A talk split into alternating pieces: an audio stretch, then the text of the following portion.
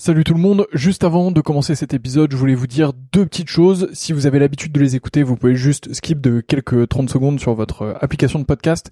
Sinon, je voulais vous dire deux choses. La première, c'est que euh, j'ai récemment acheté un distributeur de verre à vin qui sont vraiment maxi stylés. Je dis pas ça parce que c'est moi qui les vends, je dis vraiment ça parce qu'ils sont très beaux. Moi, je les ai et je prends un énorme plaisir à déguster avec. Donc le nom du site c'est betterwinetaste.com, betterwinetaste.com, tout collé, vous allez dessus. Les verres sont fabriqués en Allemagne, c'est des verres euh, qui sont euh, issus de l'entreprise Eich, euh, donc c'est vraiment très très beau, franchement le, buvant est très fin, les pieds sont magnifiques, je vous les recommande vraiment, c'est un plaisir, il y a toute une gamme, il y a un verre un peu universel pour le rouge, un verre universel pour le blanc, et ensuite il y a des verres qui dépendent un peu plus des régions, Bordeaux, Bourgogne, etc. Enfin ça vous avez l'habitude, c'est vraiment très cool. donc bah si vous commandez dessus, euh, vraiment c'est stylé. Et euh, d'ailleurs, on fait aussi des prix B2B et des offres B2B. Donc si vous êtes vous-même producteur de vin ou si vous travaillez dans le milieu du vin et que vous souhaitez faire des coffrets, que vous souhaitez faire une collection euh, de verres particuliers, que vous souhaitez les faire graver pour votre domaine, votre château, pour recevoir, bah voilà, dites-moi, envoyez-moi un message. c'est une super manière de soutenir ce podcast. Et, et en plus, bah, c'est bénéf pour tout le monde. Donc mon adresse mail, c'est vsurvin.gmail.com vsurvin à gmail.com. Vous m'envoyez un message là-dessus et euh, bah, on fera quelque chose ensemble. Et sinon, bah, betterwinetaste.com et vous avez un code promo POTE euh, qui vous donne droit, je crois, à la livraison gratuite. Donc P-O-T-E-S. Vous avez la livraison gratuite surtout. Donc, euh, bah, c'est plutôt cool euh, pour vous. Deuxième point que je voulais vous dire, donc ça c'était le premier. Deuxième point, et après je vous laisse avec ce podcast, c'est que, euh, bah, comme vous le voyez, je m'investis de plus en plus dans le milieu du vin. J'ai vraiment envie de faire quelque chose dans le domaine, et donc du coup, je voudrais lancer une offre euh, qui consiste à faire votre cave à vin. Euh, donc, bah, si vous êtes dans le milieu du vin ou pas, et c'est un peu plus ou pas d'ailleurs, et que vous souhaitez bah, que je fasse un peu votre cave à vin, que je m'occupe un peu de vous, qu'on définisse un peu vos goûts ensemble, que je vous transmette mes trouvailles et que je vous envoie tout ça. L'objectif c'est de faire un système euh, un peu tout en un qui vous permet de d'avoir euh, bah, tout ce que vous voulez, que ce soit euh, patrimonial pour transmettre ou alors pour vous faire plaisir, pour être avec les copains ou un peu des deux. donc voilà, bah pareil, vous m'envoyez un mail v sur 20 gmail.com. Il n'y a pas encore de site web, donc bah désolé, mais mais en tout cas, bah, vous m'envoyez un mail et on pourra travailler ensemble avec grand plaisir. Donc voilà, vous savez tout. La première chose c'est betterwinetaste.com avec le code promo POTE, vous avez la livraison gratuite et vous allez voir des verres vraiment de fou furieux. Euh, et si vous êtes pro, euh, n'hésitez pas à m'envoyer un mail et on voit ça ensemble. Et euh, bah, de l'autre côté, je serais ravi de m'occuper de vos caves à vin, de vous trouver les meilleurs vins possibles pour ce que vous voulez, de vous faire une belle offre sur mesure et tout ça. Donc, bah, envoyez-moi un message et on fait ça ensemble. Voilà, je vous laisse tranquille. Bonne écoute, à bientôt.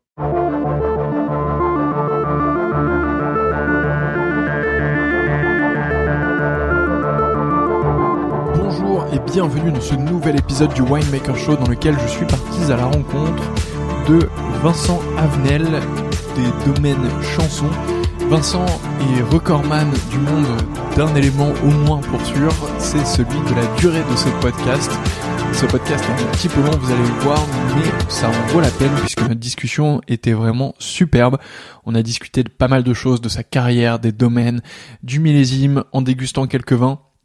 Bref, on a eu l'occasion de se plonger dans beaucoup d'éléments des domaines chansons et de vraiment comprendre en profondeur la dynamique qui est à l'intérieur. En plus de ça, vous avez le droit à une dégustation de vin. J'espère que cette séquence vous plaira. N'hésitez pas à me le dire si c'est le cas puisque on n'en a pas encore fait beaucoup dans ce podcast. Bref, je vous laisse avec ma discussion avec Vincent. N'oubliez pas de mettre 5 étoiles à ce podcast, c'est super important pour le faire remonter dans les classements. Et moi je vous dis à très bientôt. Salut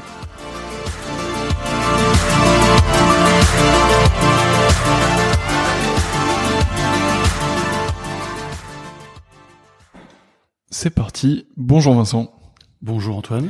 Merci beaucoup de nous accueillir ici. On est au, domaine euh, chanson père et fils euh, en, plein milieu de Beaune euh, et on est super content d'être d'être avec toi ce midi. c'est on en parlait tout à l'heure, mais c'est la deuxième fois qu'on est qu'on est en Bourgogne, qu'on passe un peu de temps ici et ça nous fait vraiment plaisir de découvrir encore un peu plus cette magnifique région. On va parler de plein de choses puisque tu as, une, une, carrière euh, multiple euh, et, euh, et puis aussi parce que tu fais plein de choses ici au domaine chanson avec, avec toutes les équipes du domaine. Donc on a pas mal de choses à évoquer mais avant est-ce que tu peux commencer par te présenter? Oui. Alors bon, déjà, je voudrais dire que je suis ravi de t'accueillir avec Marine aujourd'hui. Euh, alors, me présenter, donc euh, voilà, je m'appelle Vincent, Vincent Avenel. Euh, j'ai 50 ans, marié, trois enfants, de manière... Euh, enfin, c'est un peu anecdotique par rapport au vin, mais... et comme je comme je l'avais dit, je, je suis arrivé en Bourgogne il y a 20 ans. Et j'ai commencé dans le monde du vin il y a, il y a 25 ans. Donc je suis pas issu d'une famille de, de vignerons ou, de, ou du négoce ou quoi que ce soit. Euh, donc pas d'attache particulière avec le monde du vin et je suis tombé dedans, euh, je dirais euh, par hasard et, par amour, puisque lorsque j'étais étudiant, j'ai suivi mon épouse qui était étudiante à, Bordeaux. Et, et, mon ambition, c'était de travailler dans, dans l'export de, de, produits français à forte valeur ajoutée. J'avais une attraction, enfin une attirance plutôt pour pour les pour les produits de luxe, pas le luxe euh, bling bling, c'est le luxe euh, la, la vraie valeur ajoutée, le savoir-faire euh, qui fait une différence, le souci du détail. Et, et, donc je j'aspirais à promouvoir ce genre de produits français à travers le monde. C'était un peu mon bon, aussi mon parcours d'étudiant. J'avais j'avais fait des études en, en école de commerce avec pas mal d'échanges vers l'Allemagne et, et l'Angleterre. Donc voilà, l'export produit de luxe. Et donc voilà, je, je, je, rejoins mon celle qui allait devenir mon épouse plus tard à Bordeaux. Et qu'est-ce qui se vend à Bordeaux euh, à l'export Ah, du vin. Donc pour moi à l'époque, le vin c'était pas du tout euh, mon quotidien. Euh, et même euh, j'avais pas forcément une, une, attirance particulière, pour être très honnête. Hein. le vin, c'était c'était mon père qui, qui, ouvrait une bouteille de, de vin le, le, samedi ou le dimanche, et je le voyais tourner son verre, et je me disais, il débloque le vieux parce que je, je comprenais pas euh, l'intérêt ou, le plaisir que ça pouvait apporter. Et en fait, euh, bah, je sais pas si c'est comme Obélix, je suis tombé dedans et ça, ça m'a plu. Donc j'ai trouvé en fait mon premier, mon premier job euh, chez un négociant bordelais euh, qui s'appelle Barrière Frères et là, j'ai découvert ce monde, donc des, des crus classés, euh, des châteaux, des crus bourgeois, des petits châteaux, euh, les ventes en primeur, euh, et ça a été une super expérience. Et vraiment, j'ai découvert un univers qui m'a qui m'a fasciné, et, et, je me suis dit, waouh, je, je veux plus jamais changer de, de secteur, peut-être de région, mais plus de secteur. Donc j'étais comme un poisson dans l'eau dans dans ce dans ce dans cette dans ce secteur. Et donc là, j'ai fait trois ans euh, à Bordeaux, donc euh, où j'étais responsable de, de, zone export. Je m'occupais de, de, de, pays européens, donc sur la partie commerciale. Et, euh, et mon épouse, encore une fois, je, je l'ai suivie par amour. Elle a été, elle a trouvé un, un, emploi dans la vallée de la Loire, et donc ça nous a amené à, à Anceny, où là j'ai travaillé dans toujours dans le vin, mais dans un, un univers très différent. Euh, une coopérative déjà, donc c'est différent en termes de structure et même, je dirais, d'état d'esprit par rapport à un négoce. Et euh, là, c'était des, des muscadets Sèvres-et-sur-Ly, des, des créments de Loire, des coteaux du Léon, euh, des, des, des coteaux d'Anceny Gamay. Euh, voilà. Donc là, des vins très différents déjà par leur style, mais également par leur, leur marché, leur commercialisation, leur niveau de prix. Euh, donc ça a été une expérience très très différente. Euh, là, j'y suis resté deux ans. Euh, expérience très enrichissante parce que euh, pas dans l'univers, enfin moins dans l'univers en tout cas des vins à très forte valeur ajoutée. En revanche, d'excellents rapports qualité-prix, des vins avec beaucoup de diversité aussi. Donc ça m'a beaucoup plu. Mais il, il, me manquait quand même le côté un peu luxe, je dois, je dois le dire. Donc après deux ans, après avoir suivi mon épouse plusieurs fois, je lui ai dit bon, maintenant c'est toi qui vas me suivre. Et euh, il y avait, euh, je voulais pas revenir à Bordeaux parce que j'avais déjà fait. Euh, ça m'avait beaucoup plu, mais j'étais curieux et je voulais voir un peu d'autres d'autres régions. Et donc je m'étais dit, euh, alors il y a le Rhône, euh, il y a la Bourgogne et la Champagne. Donc c'était c'était un peu les les trois cibles que j'avais. et, et puis bah, ça a été la, la Bourgogne. Et donc je suis arrivé il y a, il y a 20 ans en Bourgogne. J'ai commencé à travailler chez Bouchard Père et Fils, William Fèvre Champagne Henriot. Donc euh, j'ai cité les trois noms parce que ils font partie en fait d'un même groupe familial, le groupe euh, Henriot. Et quand je suis rentré là-bas, j'avais euh, les trois marques à promouvoir sur sur ma zone. Euh, et donc j'arrivais de ma coopérative dans le Muscadet à Beaune et je dois dire que j'ai été quand même très impressionné parce que euh, quand on arrive au, au, château de Beaune, puisque c'est le siège de, de Bouchard Père et Fils. Euh, quand on, est encore, j'avais 30 ans, un jeune commercial euh, qui apprend encore son métier et qu'on a accueilli par Monsieur Joseph Henriot himself euh, et qui vous fait visiter euh, le château, le bastion, les tours, le truc. on se dit waouh. je lui avais même dit une phrase qui l'avait choqué parce qu'il était plutôt d'un style vieille France. Je lui avais dit après la, la visite, j'avais dit waouh, c'est Disneyland. Ce qui l'a choqué parce que pour lui c'était pas une référence positive. Mais pour moi ça voulait dire que j'étais émerveillé. En fait j'étais comme un enfant qui, qui découvrait un univers euh, féerique, euh, des grands vins, des, châteaux, des caves. Enfin c'était c'était fabuleux. Et donc là j'ai là j'ai travaillé six ans. Euh, super expérience, super chef, super super collègue. Vraiment j'ai beaucoup appris. Et alors là je suis vraiment tombé amoureux de de, de la Bourgogne et du concept euh, de terroir qui était peut-être un petit peu moins mis en avant dans, dans les régions précédentes, alors qu'ici vraiment, euh, comme vous savez, les climats, les climats, les climats, les climats. Euh, et j'ai adoré cette philosophie en fait euh, qui, qui donne une approche très euh, authentique. On a un cépage, un lieu, une année, et on peut pas, comment dire, faire un assemblage, etc. C'est la pure expression d'une année, d'un lieu avec un fruit. Voilà. Et ça, j'aime cet esprit, euh, qui est un esprit voilà de pureté, d'authenticité. Et, et, après six ans chez, chez Bouchard Fils William Fèvre euh, en Rio, euh, j'ai eu une opportunité de rejoindre euh, Fèvelet, qui est également un très beau domaine, une très belle maison en, en, Bourgogne, où là je suis devenu directeur export, directeur commercial global monde. Et comme en plus ils ont eu la bonne idée d'acheter un domaine à, à Chablis qui s'appelle Bio-Simon, j'avais la, la, chance et l'honneur de, de m'occuper de, de, deux très belles marques, de deux très beaux domaines, donc Fèvelet et Bio-Simon. Euh, je suis peut-être un petit peu long, mais parce que bah, c'est quand même un, parcours. Euh, et, euh, et après donc neuf ans chez chez Fevlet Bio-Simon, j'ai eu l'opportunité de, de passer un cap aussi dans ma carrière et de prendre une direction générale parce que c'était aussi mon, mon objectif de, de carrière. Euh, parce que j'adore parler du vin, le commercialiser. Je suis un homme d'affaires. C'est pas c'est pas un gros mot. J'aime faire faire du business, euh, mais c'est vrai que quand on est dans le commerce et qu'on a un tel, euh, tel produit, on, a, on est forcément fasciné par la partie aussi amont et c'est très attirant d'aller s'intéresser aussi à euh, comment ça se passe dans la vigne, euh, qu'est-ce qui va faire des différences qualitatives, comment ça se vinifie, comment on l'élève et si on peut toucher un peu à tous ces aspects, bah là c'est on a l'accès à, tout quoi. Et du coup, bah, on, a l'expérience euh, à 360 degrés, donc ça c'est fabuleux. Donc ça c'était mon objectif. Pour le faire, donc euh, direction générale, bah, c'est un bon poste. Et donc c'était possible chez, chez Chanson. Et donc je suis rentré en 2016 euh, chez Chanson. J'ai eu neuf mois où j'étais directeur commercial. C'était un peu la phase de transition avec euh, avec mon prédécesseur qui allait partir à, à, la retraite. Et donc quand il est parti à la retraite, ben j'ai pris sa sa suite. Voilà. Donc depuis 2017, maintenant je, je dirige Chanson avec grand plaisir. C'est ce qui est intéressant dans ton histoire, c'est que tu, tu l'as un peu dit, c'est que tu es arrivé euh, dans le vin par hasard. Euh, tu, tu c'était pas fait exprès pour toi de, de commencer à travailler euh, non, dans le vin. J'étais passionné d'automobile comme, enfin, et tu travailles dans cette industrie et un des secteurs qui, que, dans lequel je voulais travailler aussi quand je cherchais du travail, quand, quand je sortais de mes études de commerce, c'était l'industrie automobile. J'avais fait beaucoup de stages d'ailleurs chez, chez Renault, chez, chez Fiat, en Grande-Bretagne, en Allemagne. Euh, donc bah, maintenant c'est un hobby. Et, et, un autre hobby est devenu un, un job finalement. c'est ça qui est marrant. Ouais. Et euh, qu'est-ce qui t'a fait rester euh, à, à, Bordeaux justement euh, dans le vin?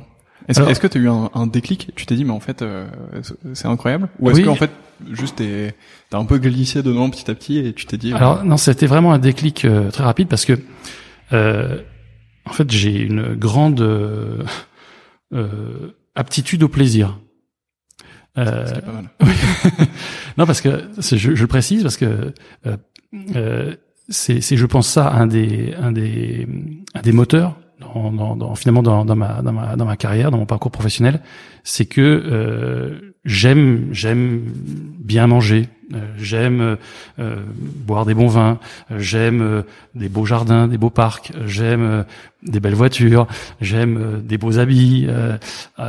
J'ai une, une, grande capacité à voir ou à, ressentir du plaisir avec des choses comme ça. Donc, et, et, et le vin m'a apporté ce côté hédoniste Euh, et, en plus, ce qui est extraordinaire, c'est que c'est pas c'est un plaisir au-delà juste d'une consommation. C'est vraiment il y a un côté euh, euh, sensitif, euh, culturel, euh, historique. donc c'est pas juste du plaisir et de la consommation. Il y a, y a, y a tout un univers en fait autour. Et, et il y a en plus tout un univers dans lequel du coup on rencontre aussi des des personnes qui ont des des aptitudes ou des caractéristiques euh, euh, à, partager euh, leur passion, à partager leur, leur engagement. Et, et, et, je me suis rendu compte, voilà, c'est super. Je, non seulement le vin est un produit super intéressant. En France, on a une reconnaissance euh, quand même d'être des spécialistes en la, matière. Euh, et, et puis ça m'apporte voilà une, une beaucoup de beaucoup de plaisir. Et, et j'adore travailler mais si c'est juste pour euh, pour en baver c'est pas très intéressant. Ou si c'est juste pour gagner de l'argent non plus ça m'intéresse pas particulièrement. Mais si en plus il y a cette dimension euh, de, de, de, plaisir et sensoriel bah je trouve ça génial ouais, c'est clair. Ouais, je suis, je suis assez aligné, euh, je suis assez aligné avec ça. C'est assez facile à aligner les gens avec ça. normalement, ouais, c'est pas trop, c'est pas trop client. euh, Qu'est-ce que tu retiens de, de tes expériences justement à, à Bordeaux et dans la Loire? Et que tu essayes de d'importer ou, hmm. d'appliquer en Bourgogne euh, Donc, euh, alors Bordeaux, c'est c'est la, la, force de la de la marque et euh, finalement une certaine euh, facilité d'approche pour. D'ailleurs, c'est pour ça, je, je, dis souvent, on, on commence quand on commence dans les grands vins, on commence par Bordeaux parce que à la fois c'est c'est comment dire euh, on peut pas on peut pas renier c'est vraiment une région prestigieuse euh, mais en plus elle est pas si compliquée que ça à, comprendre euh, justement à la différence de de la Bourgogne par exemple. Et euh, et, et, donc euh, une des forces de Bordeaux c'est d'être à la fois exclusif par son côté luxe positionnement prix qualité tout en étant finalement très abordable pour je dirais le Pékin moyen qui a envie de, de s'intéresser au, au vin. Euh, alors c'est vrai que avec quelque part les, les, défauts aussi que ça, ça peut impliquer parce que c'est très lié finalement cette facilité euh, à la notation et à l'époque. En tout cas moi quand j'ai commencé euh, donc c'était les millésimes 94 95 96 97 là c'était la parkérisation euh, à, à, fond alors bon, on peut critiquer. Cela dit, on n'est pas obligé de le lire, on n'est pas obligé de le suivre. Donc euh, celui qui est critiquable, c'est plutôt celui qui le lit que celui qui l'écrit. Lui, il fait son job, il, il goûte des vins, il écrit, euh, il note. Euh, mais c'est vrai que du coup, ça donnait un, un guideline, euh, enfin un mode d'emploi euh, assez simple. Et puis bon, euh, même si c'est pas toujours très juste, premier, second, troisième, quatrième, ça donne aussi voilà une structure. Et puis on a un château, il y a des vignes autour c'est pas super compliqué. Si on compare par rapport à la Bourgogne, où nous on a euh, euh, chaque producteur a, a 10, 15, 20, 40 parcelles différentes avec euh, toujours un petit truc ici, etc. différent. Euh, voilà, la, compréhension de Bordeaux est, est, très bonne. Et puis aussi, ils ont un, un, un truc qui est super, c'est, enfin, que à l'époque j'ai beaucoup pratiqué, c'était la mise en marché en primeur, mmh. qui était un euh, alors qui est, qui est un finalement c'est un acte commercial, mais mais au-delà de ça, c'est un événement. Enfin, en tout cas à l'époque, parce que bon, moi je, je travaille plus à Bordeaux, donc je, je vois ça un peu de loin, mais enfin je pense que c'est toujours le, cas. Voilà. Et, et c'est un événement qui qui excite, qui excite les amateurs de vin, qui excite les acheteurs de vin. Euh, on sait que là il y a il y a un rendez-vous. Hein, et puis et puis donc ça ça attise la curiosité et puis bah ça attise la convoitise dans le bon sens du terme et donc ça donne envie bah, de, de, de savoir est-ce que j'en prends est-ce que j'en achète pas euh, combien etc et puis les prix qui évoluent. Il y a, en plus à l'époque il y avait aussi ce côté un peu spéculatif qui qui, était aussi, qui a aussi un petit caractère euh, excitant hein, euh, puisque c'est du ce sont des affaires. Euh, et, et, donc ça c'est un une force de, de Bordeaux c'est la, la, la façon dont ils ont réussi à à, commercialiser mondialement leur, leur, vin.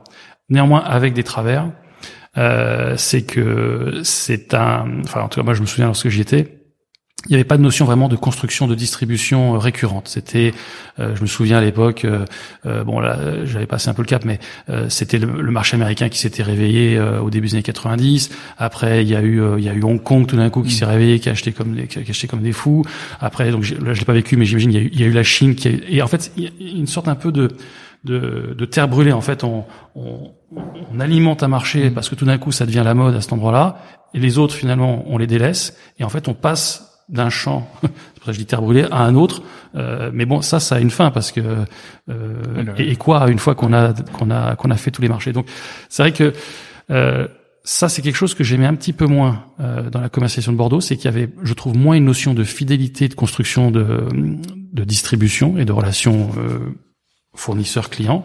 Or, or j'aime mes clients aussi, j'aime j'aime mes vins, mais moi j'ai envie d'avoir des relations, pas juste de dire combien toi tu m'en prends et puis bah si tu m'en prends pas je les vends à l'autre. Moi ce que j'ai envie c'est d'avoir des des dire, des relations de, euh, pérennes avec mes mes distributeurs, mes importateurs et construire quelque chose de solide. Et je trouvais que ça je ne l'avais pas à, Bordeaux, même moi-même, puisque un jour je vendais du Grand Puy Lacoste, l'autre jour je vendais du Bechevel, après du Lagrange, après du Ducros Bocaillou, et je me disais bah en fait tu tu tu vends tout les vins pour lesquels on te donne une allocation, mais où est toi vraiment mm. ton engagement personnel? Quel est ton drapeau? Et en fait, j'étais finalement plus un intermédiaire, euh, donc pas pas suffisamment engagé dans dans l'amont, en, tout cas en mm. étant dans le négoce. Et donc du coup là, je sentais une frustration. Quand je suis arrivé dans la coopérative, ah bah là, on avait les les mains dedans, si je puis dire, puisque coopérateur, enfin coopérative, il y a des coopérateurs, ils apportent le raisin, on, on le vinifie, on l'élève et on, on, le commercialise. Donc là, tu, tu, tu, tu vois tout le, le, cheminement aussi. Et puis du coup, quand tu travailles pour une coopérative, à, l'époque elle s'appelait les Vignerons de la Noël, maintenant elle a été euh, absorbée dans, dans, dans une plus grande coopérative de la Vallée de la Loire. Mais euh, là, je me disais, ah oui, là tu défends une une entreprise, tu défends une marque, tu défends une équipe, tu défends un esprit, tu défends euh, des partis pris, tu défends des coopérateurs qui qui euh, qui produisent euh, des raisins et qui vont nous les apporter, etc. Donc là, il y avait un engagement pour moi qui était plus fort parce que c'était vraiment les vins pour le coup là, c'était nos bébés. On, on, les, on, les on les faisait quoi, on les faisait naître. Et ça ça je trouvais ça super. en revanche, là le côté euh, demande, comme on peut l'avoir à Bordeaux, était, était nettement moins, moins, moins là. Hein. Il faut, ce sont vraiment des vins qu'il faut, qu'il faut vendre, hein, qu'il faut amener vers euh, euh, les, les, amateurs, vers les consommateurs. Donc là, il y avait un, travail qui était beaucoup plus ardu d'un point de vue promotion et construction. Euh, et c'est là en fait où je me suis rendu compte que j'avais une aptitude pour euh, pour le faire, pour convaincre en fait, euh, euh, si si je suis convaincu, mais de transmettre le, le message. Et, et je me suis dit waouh, si j'arrive à ça, et si en plus j'ai des vins encore plus haut de gamme, de luxe, etc., je vais réussir à combiner mmh. euh, enfin, en tout cas, à être dans un contexte hyper favorable pour pour moi, ma satisfaction personnelle et potentiellement pour mon développement de, de carrière. Et c'est pour ça que j'avais spoté euh, la Champagne, euh, le Rhône, plutôt euh, Nord-Rhône, et puis la, la, Bourgogne, parce que je me suis dit, dans ces régions, ce sont des marques, ou ce sont des familles, ou ce sont des domaines. Donc, si tu travailles pour eux, tu vas, tu vas défendre un drapeau, un blason, un nom. et en plus, ils sont dans l'univers déjà euh, voilà, du, du, du, luxe, donc ça, ça combinera tout.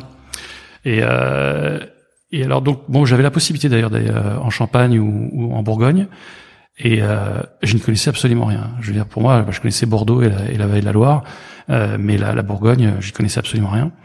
Et, euh, et j'ai j'ai eu quelques entretiens, puis je me suis dit waouh, ça, ça va être difficile de, de me vendre si j'y connais rien. Donc j'ai ouvert un livre. C'est une bonne idée. J'ai fait pareil au début de ce podcast. Je me suis dit, euh, mais c'est difficile de faire des interviews si j'y connais rien. Donc j'étais dans, dans, mon TGV entre entre entre Angers et Dijon. Donc je prends mon petit livre, puis je l'ouvre, et puis je le ferme après après cinq minutes, en me disant, waouh, c'est c'est compliqué, et en me disant, Vincent, et c'est pas, c'est pas en cinq minutes que tu vas pouvoir absorber. Enfin, ça sera même pas un vernis, ça sera, ça sera rien. Euh, et je me suis même dit, mais, mais qui peut comprendre ça? Donc je me disais, waouh, ça m'a, ça m'a, ça m'a impressionné. Et, franchement, ça, ça, ça, fait peur au premier, au premier abord. Euh, et, et donc j'ai fait mes entretiens. Et puis, euh, et puis après, euh, je me suis rendu compte que finalement euh, bah, si on est intéressé, si on est passionné, si on a envie, bah, c'est sûr, on va pas instantanément euh, tout savoir, mais une fois de plus, euh, le but n'est pas de tout savoir. Euh, le but est de savoir, de vouloir comprendre, de vouloir découvrir, de vouloir rentrer de, dans le sujet. Et, et c'est ce qui m'est arrivé. Et donc j'ai appris, comme on dit, sur le tas. Mhm. Et ça s'est plutôt bien passé. Ouais, justement, c'était une question que je voulais te poser sur à la base t'étais pas fait pour pour le vin mais donc du coup mm. t'as as dû apprendre tout ça déguster etc euh, comment t'as fait euh, donc sur, Pratique. sur, sur le tas à la déguste euh, en, en, en visite euh. Le l'apprentissage du vin parce que bon je, je vois de plus en plus euh, de personnes qui, qui veulent se faire diplômer, prendre des cours, etc. Ce qui est pas d'ailleurs euh, enfin ce qui est une bonne chose, hein, c'est pas critiquable. Euh, mais une fois de plus c'est c'est sensoriel. Mhm. il y a des personnes, elles peuvent apprendre un, un, un dictionnaire du vin par cœur si elles n'ont pas la sensibilité, elles, elles, elles n'éprouveront jamais. Mm. Elles seront peut-être des puits de science. On leur donnera, on donnera un nom et elles pourront dire ah bah lui il a 5 hectares ici, il fait euh, tant de tant de bouteilles, euh, il, y a, il y a tant d'élevage en fût neuf, etc. Mais ça c'est que de l'information. C'est pas de la perception, c'est pas de l'émotion. Parce que le vin, je dis voilà sensation, plaisir, mais il y a même un, un aspect émotion dans le vin.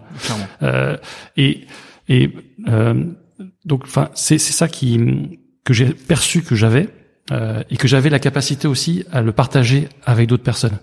Et le fait d'être un, un débutant, c'est-à-dire en fait d'arriver vierge dans une région, euh, m'a permis de bien me mettre à la place de beaucoup de personnes que j'allais rencontrer plus tard dans ma carrière, qui arrivent et en fait ils, ils connaissent pas ou ils ont envie d'être guidés, etc.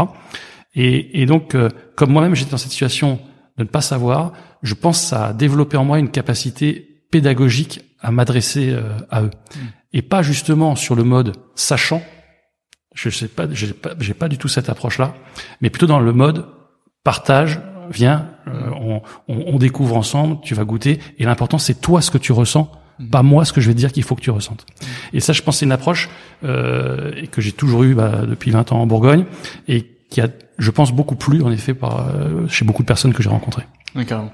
Euh, tu nous as parlé un peu de, de tes premiers pas en Bourgogne, euh, donc quelque chose qui est, qui est apparemment assez féerique, en tout cas assez, assez incroyable. Alors euh, pas la dégustation. Alors vas-y, justement. Parce que donc quand j'étais en SNI, euh, j'ai acheté, bah à l'époque j'étais pas mal de Bordeaux et puis de, de vin du Val de Loire, et, euh, j'avais un excellent caviste à Anceny, je sais pas s'il existe encore, il s'appelle Bournigo, c'était une, une, caverne d'Alibaba ce, ce truc. Et donc, euh, et donc, je, je pressentais que j'allais m'orienter vers la Bourgogne. Et donc, j'étais allé voir Monsieur Bournigo. Et je dis, Monsieur Bournigo, euh, j'y connais rien, la Bourgogne.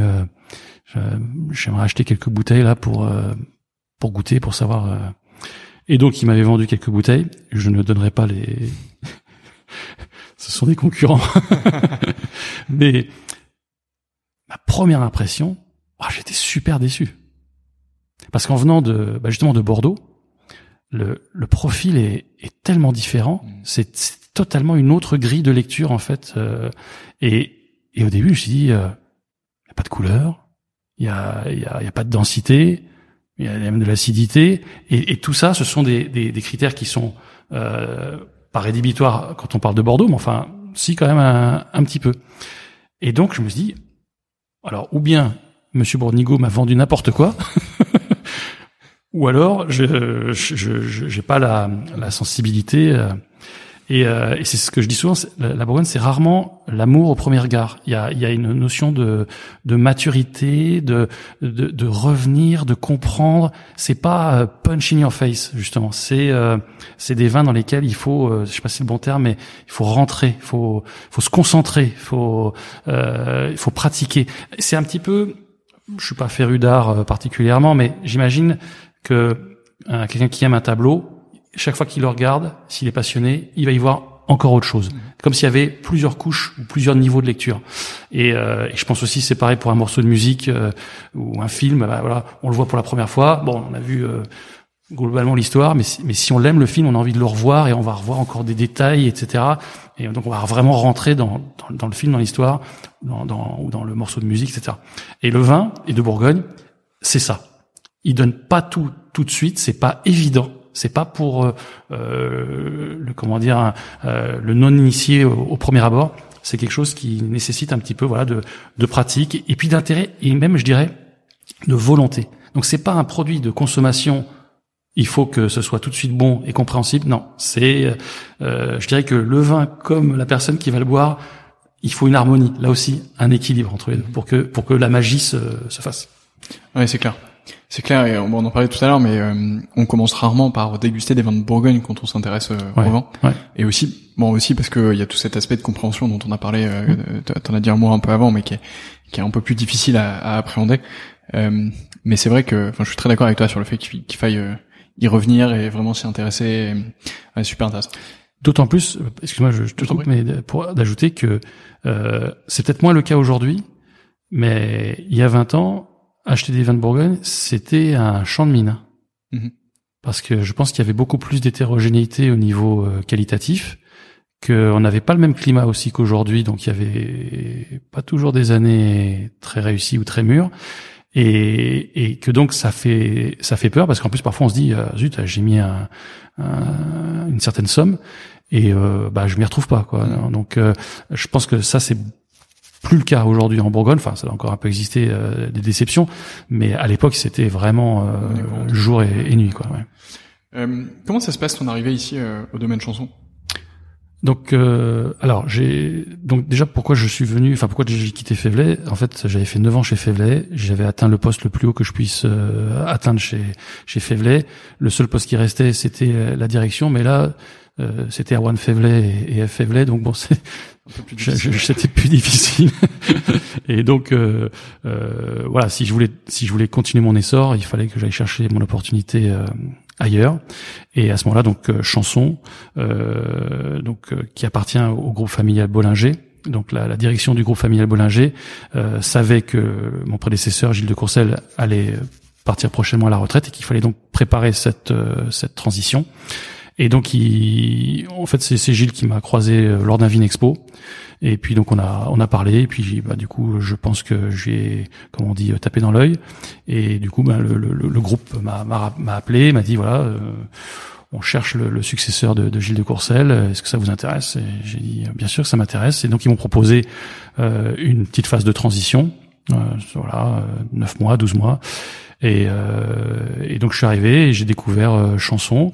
Euh, alors j'étais pas très euh, comment dire euh, surpris parce que j'avais déjà fait Bouchard père et fils 1750 120 hectares euh, des caves dans, dans le château de Beaune. J'avais fait Févelet 1825 euh, si ma mémoire est bonne euh, 120 hectares euh, des caves à Nuit Saint-Georges j'arrive chez Chanson 43 hectares un bastion du 15e siècle des caves. Finalement des entreprises qui ont beaucoup de, de similitudes. Euh, elles ont été fondées à peu près à la même époque, quand il y a eu justement l'essor de la Bourgogne. hein. Euh, donc c'est eux qui, c'est toutes ces maisons, tous ces noms, hein, au même titre que Drouin, Bouchard, euh, Jadot, etc., qui ont qui ont fait euh, rayonner la Bourgogne dans le monde entier au, au, XVIIIe siècle et au début du XIXe siècle.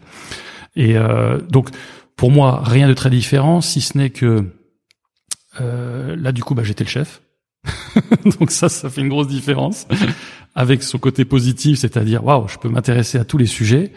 Avec son côté euh, plus difficile, c'est-à-dire que bah, j'ai toutes les responsabilités. euh, et puis bon, quand on est directeur général, on est aussi un peu le réceptacle à- aux problèmes, donc il faut les régler.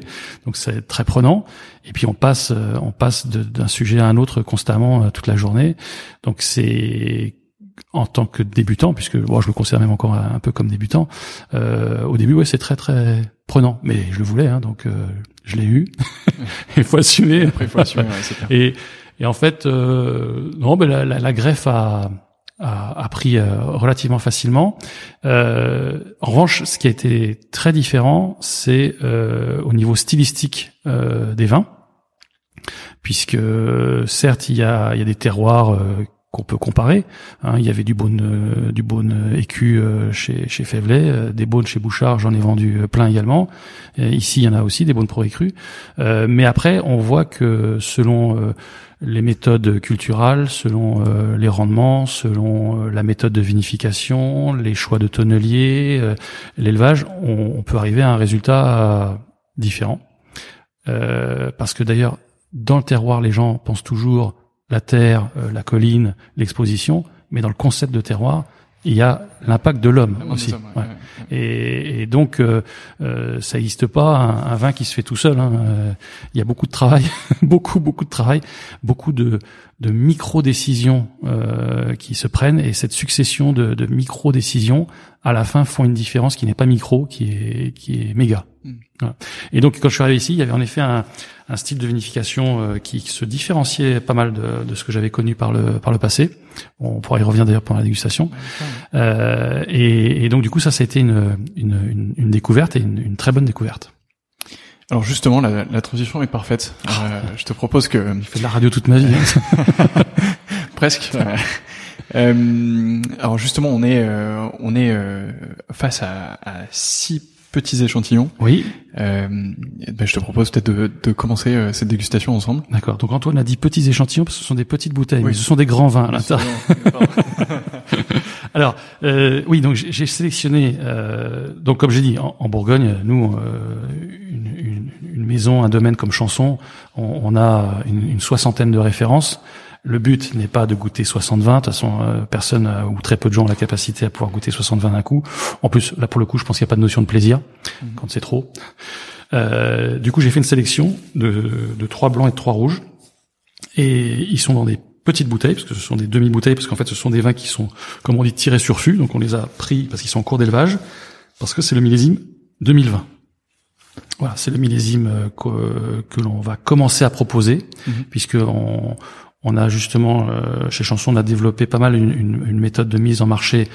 Euh, alors j'aime pas dire comme les Bordelais, mais un peu précoce, c'est-à-dire que on, on, on, vend une partie de notre millésime avant en fait qu'il ait même été mis en bouteille donc en primeur. Si, on, nous a parlé de la Burgundy Week euh, qui a lieu à Londres, voilà, qui est, qui est un événement euh, majeur, super excitant aussi, euh, où en effet c'est en, janvier, en général la première quinzaine de janvier, où justement bah, ces, ces, ces 2020 vont être présentés, et, et donc nous on, on, doit le présenter déjà un peu en avance pour tous nos partenaires anglais, et pour que eux-mêmes aient fait leur sélection et puis pour qu'ils sélectionnent les vins qu'ils veulent présenter pendant ces, ces, dégustations.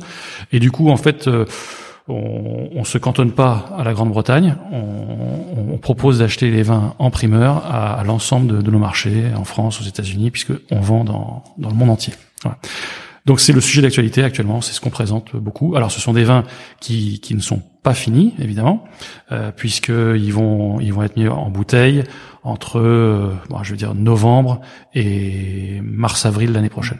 Ils vont sûrement rester aussi en bouteille un peu avant d'être dégustés euh, par ailleurs par leurs consommateurs, donc on a encore. Euh, Alors ça c'est ça c'est vrai, mais ce qui se passe c'est que bon les gens boivent quand même les vins de plus en plus tôt. Hein, c'est pareil, je fais pas de jugement de, de valeur, euh, chacun fait ce qu'il veut, euh, mais je constate en, effet que ça se, ça s'accélère, euh, et puis ça s'accélère aussi euh, d'un point de vue euh, tout simplement euh, disponibilité. en Bourgogne, les récoltes, à part quelques exceptions, sont exceptions sont petites. et puis alors 2021, on est encore à l'illustration. Alors c'est marrant parce que j'ai commencé, enfin c'est pas marrant, mais en 2016 j'ai commencé en avril il y a eu le gel du 27 avril. Je me rappelle, je me rappelle bien parce que c'était mon anniversaire.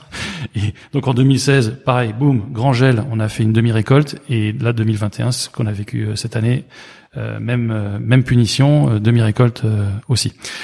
Et donc en, en, Bourgogne, voilà, les, les, quantités mises sur le marché sont, sont faibles. la demande est incroyable, mais incroyable. C'est la catégorie de vin tranquille qui qui est la plus dynamique euh, en France euh, et à l'étranger. Et, nous profitons, je dirais, à, à, plein de cette dynamique. Même on, surperforme d'ailleurs la, la Bourgogne euh, et de loin actuellement. Mais du coup, bah, il y a moins de vin, il y a beaucoup de demandes, donc il y a forcément une consommation qui mmh. s'accélère. Donc de toute façon, que les gens le veuillent ou non, ils, ils boivent finalement les vins de plus en plus jeunes. Intéressant d'avoir cette perspective sur le, je pense en plus que euh, les vins sont euh, de plus en plus euh, dégustables et, et, agréables jeunes. Alors, il y a, à mon avis, deux choses qui, qui expliquent ça. La volonté du, du propriétaire, du vinificateur, du directeur, de faire des vins qui soient séduisants, parce que bah, justement on a compris aussi que les gens voulaient pas forcément attendre 20 ans avant de, de déguster des vins, donc euh, on, on, essaie de leur donner un profil qui soit plus euh, expressif et une texture qui soit plus abordable en fait quand ils sont quand ils sont jeunes, si on peut, si le millésime le, le permet.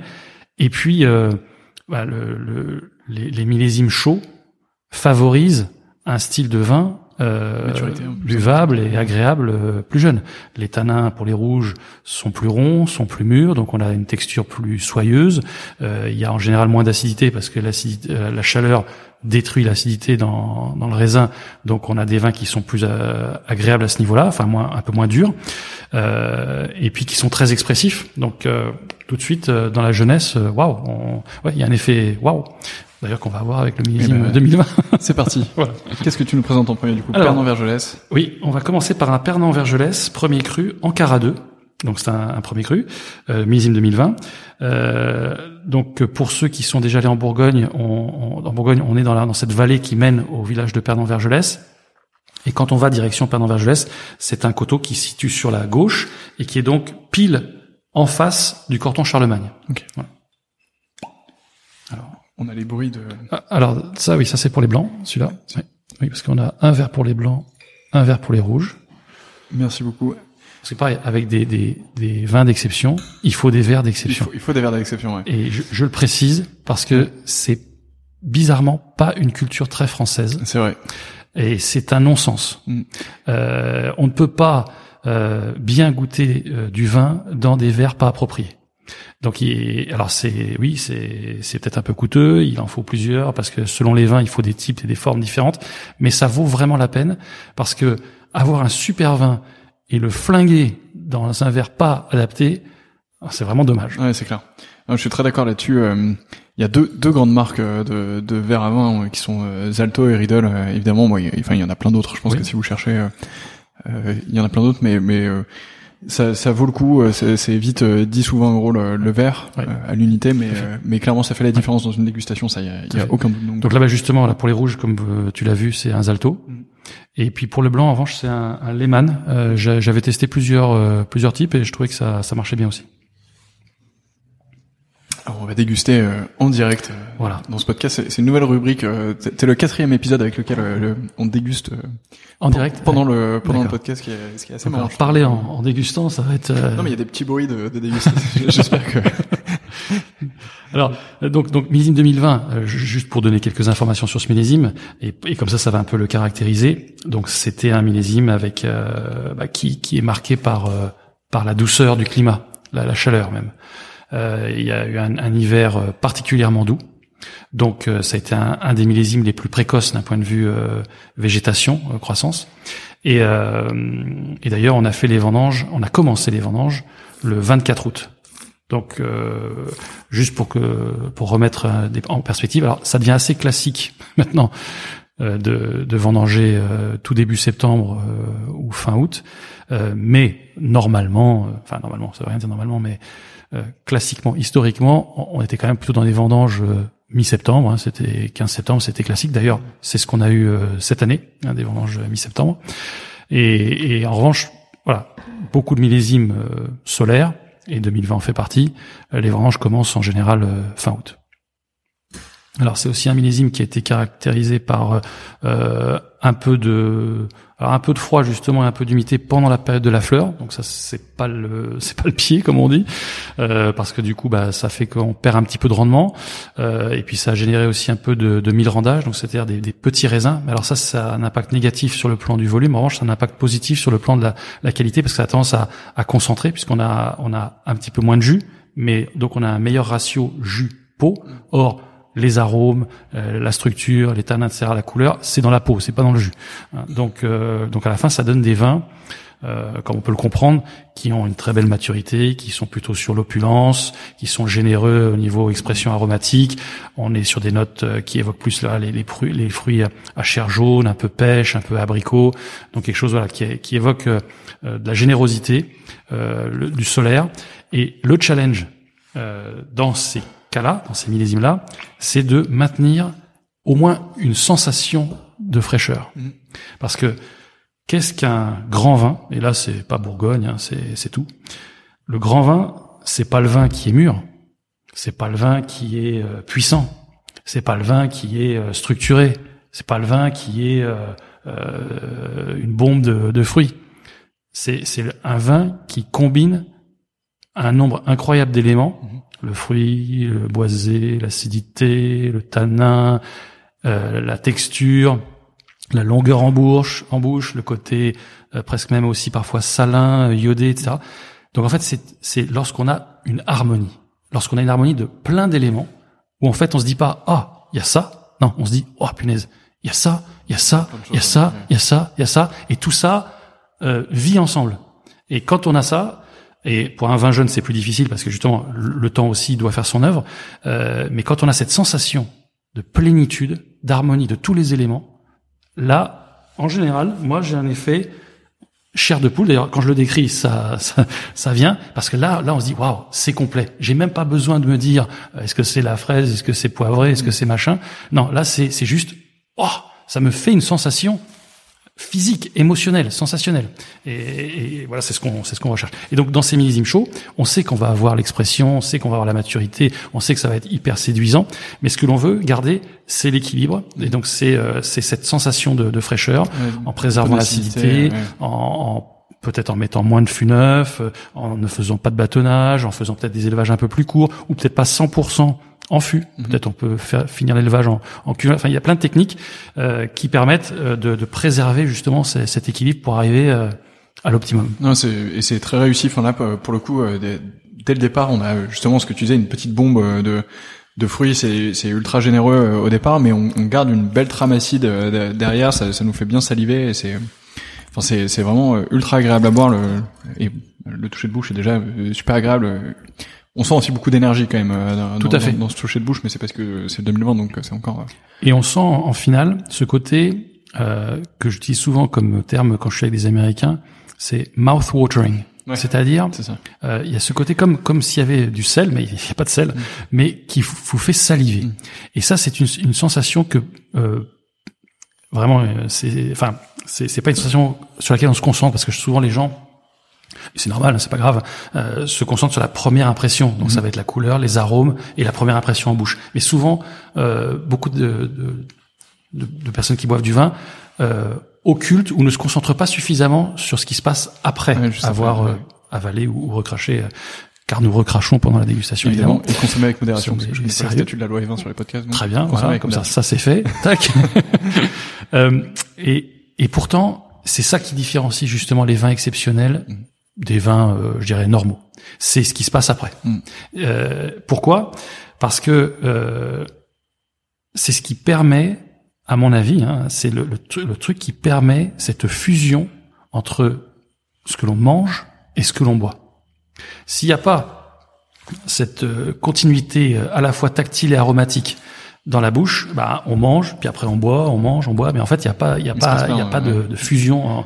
alors que euh, lorsqu'on a des vins comme ça, avec euh, ce côté un peu voilà salin, euh, qui fait saliver, euh, un peu d'acidité et puis de la persistance aromatique, il y a le même truc qui se passe dans le film Ratatouille, pour ceux qui, qui l'ont vu, quand il explique que quand il prend une fraise et quand il prend un bout de fromage et que ça fait une alchimie. Et, le dessin animé illustre parfaitement ce, ce truc qui se passe dans, dans le cerveau. Il y a, il y a, il y a deux éléments qui se rencontrent et qui combinent et ça fait euh, t'es la, la deuxième personne à nous parler de Ratatouille euh, sur, euh, ah bon sur, sur, ce, je sais plus qui était le, premier, mais euh, je crois que c'était euh, c'était au Club des Ethnos là hier. et donc du coup, il va falloir qu'on qu'on se le regarde parce que ça fait longtemps que je l'ai pas vu. Donc alors ben, enfin ce film est super. ça fait longtemps que je l'ai pas vu, mais, mes enfants ont grandi maintenant. Mais il y a un, un, un autre passage que j'adore dans, dans Ratatouille, c'est quand il mange quelque chose et que ça fait comme un, un time machine. Mhm. Il, remonte dans le passé et ça, ça l'amène euh, un, un, souvenir de sa grand-mère. Et, et, ça, le vin a cette faculté. C'est un super pouvoir. Il y a peu. Je pense que il y a peut-être la musique qui peut faire cet effet. où on entend un morceau qui te ramène euh, dans un souvenir et avec une douce nostalgie. De, et, et, et le vin, c'est pareil. Quand on a vécu une grande émotion euh, un moment super important, je sais pas, on fait une naissance ou, ou on se marie ou, on déclare sa flamme, etc. Et eh bien, si on avait un, un très bon vin à ce moment-là, c'est bizarre, mais il rentre dans ta mémoire. Mm, mm.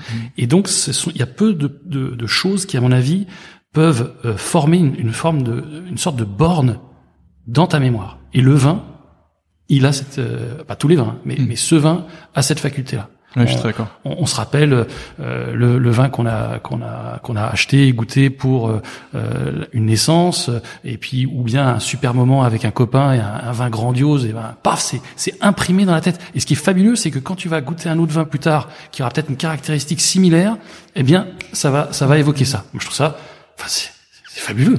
Ouais, c'est c'est ultra fascinant. Euh, et parfois tu passes euh, tu passes euh, effectivement des très bons moments en dégustant du vin et du coup c'est le vin qui qui rentre dans ta mémoire euh, entièrement. une émotion une émotion particulière quelque chose Mais c'est vrai que souvent c'est accompagné, c'est avec des amis, avec oui, avec de la famille, etc. Ça fait, Au même titre que le verre est important. La compagnie. la compagnie est, très importante aussi. Ça c'est clair. Ça c'est clair. Le partager le bon vin avec des amis, c'est. Ah oui. Bah et surtout le, vin tout seul, mon Dieu, c'est triste. c'est triste. ça c'est clair. Bon, parfois on peut, mais, mais c'est mieux à partager. Merci. Voilà. Donc là, on, on, passe au deuxième blanc.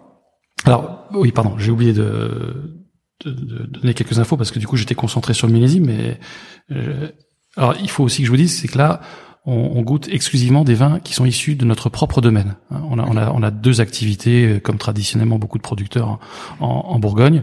On, on, a commencé avec euh, un domaine et des achats de raisins ou de, de vins euh, pour les pour les pour les vinifier, les élever.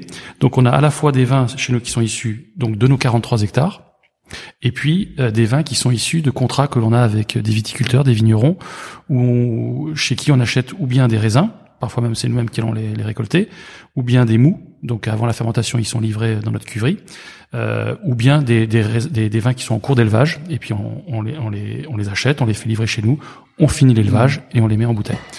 Là, aujourd'hui, euh, bah, je voulais ce qui incarne le plus euh, le domaine, enfin la maison, le domaine, parce qu'en fait c'est toujours un peu ambigu euh, pour des pour des entreprises comme Chanson. Euh, on a on a deux images. D'ailleurs, c'est parfois malheureusement ça crée de la confusion et souvent à notre détriment, parce que je sais pas pourquoi les gens pensent que maison c'est moins bien ou négoce c'est moins bien que domaine, c'est idiot.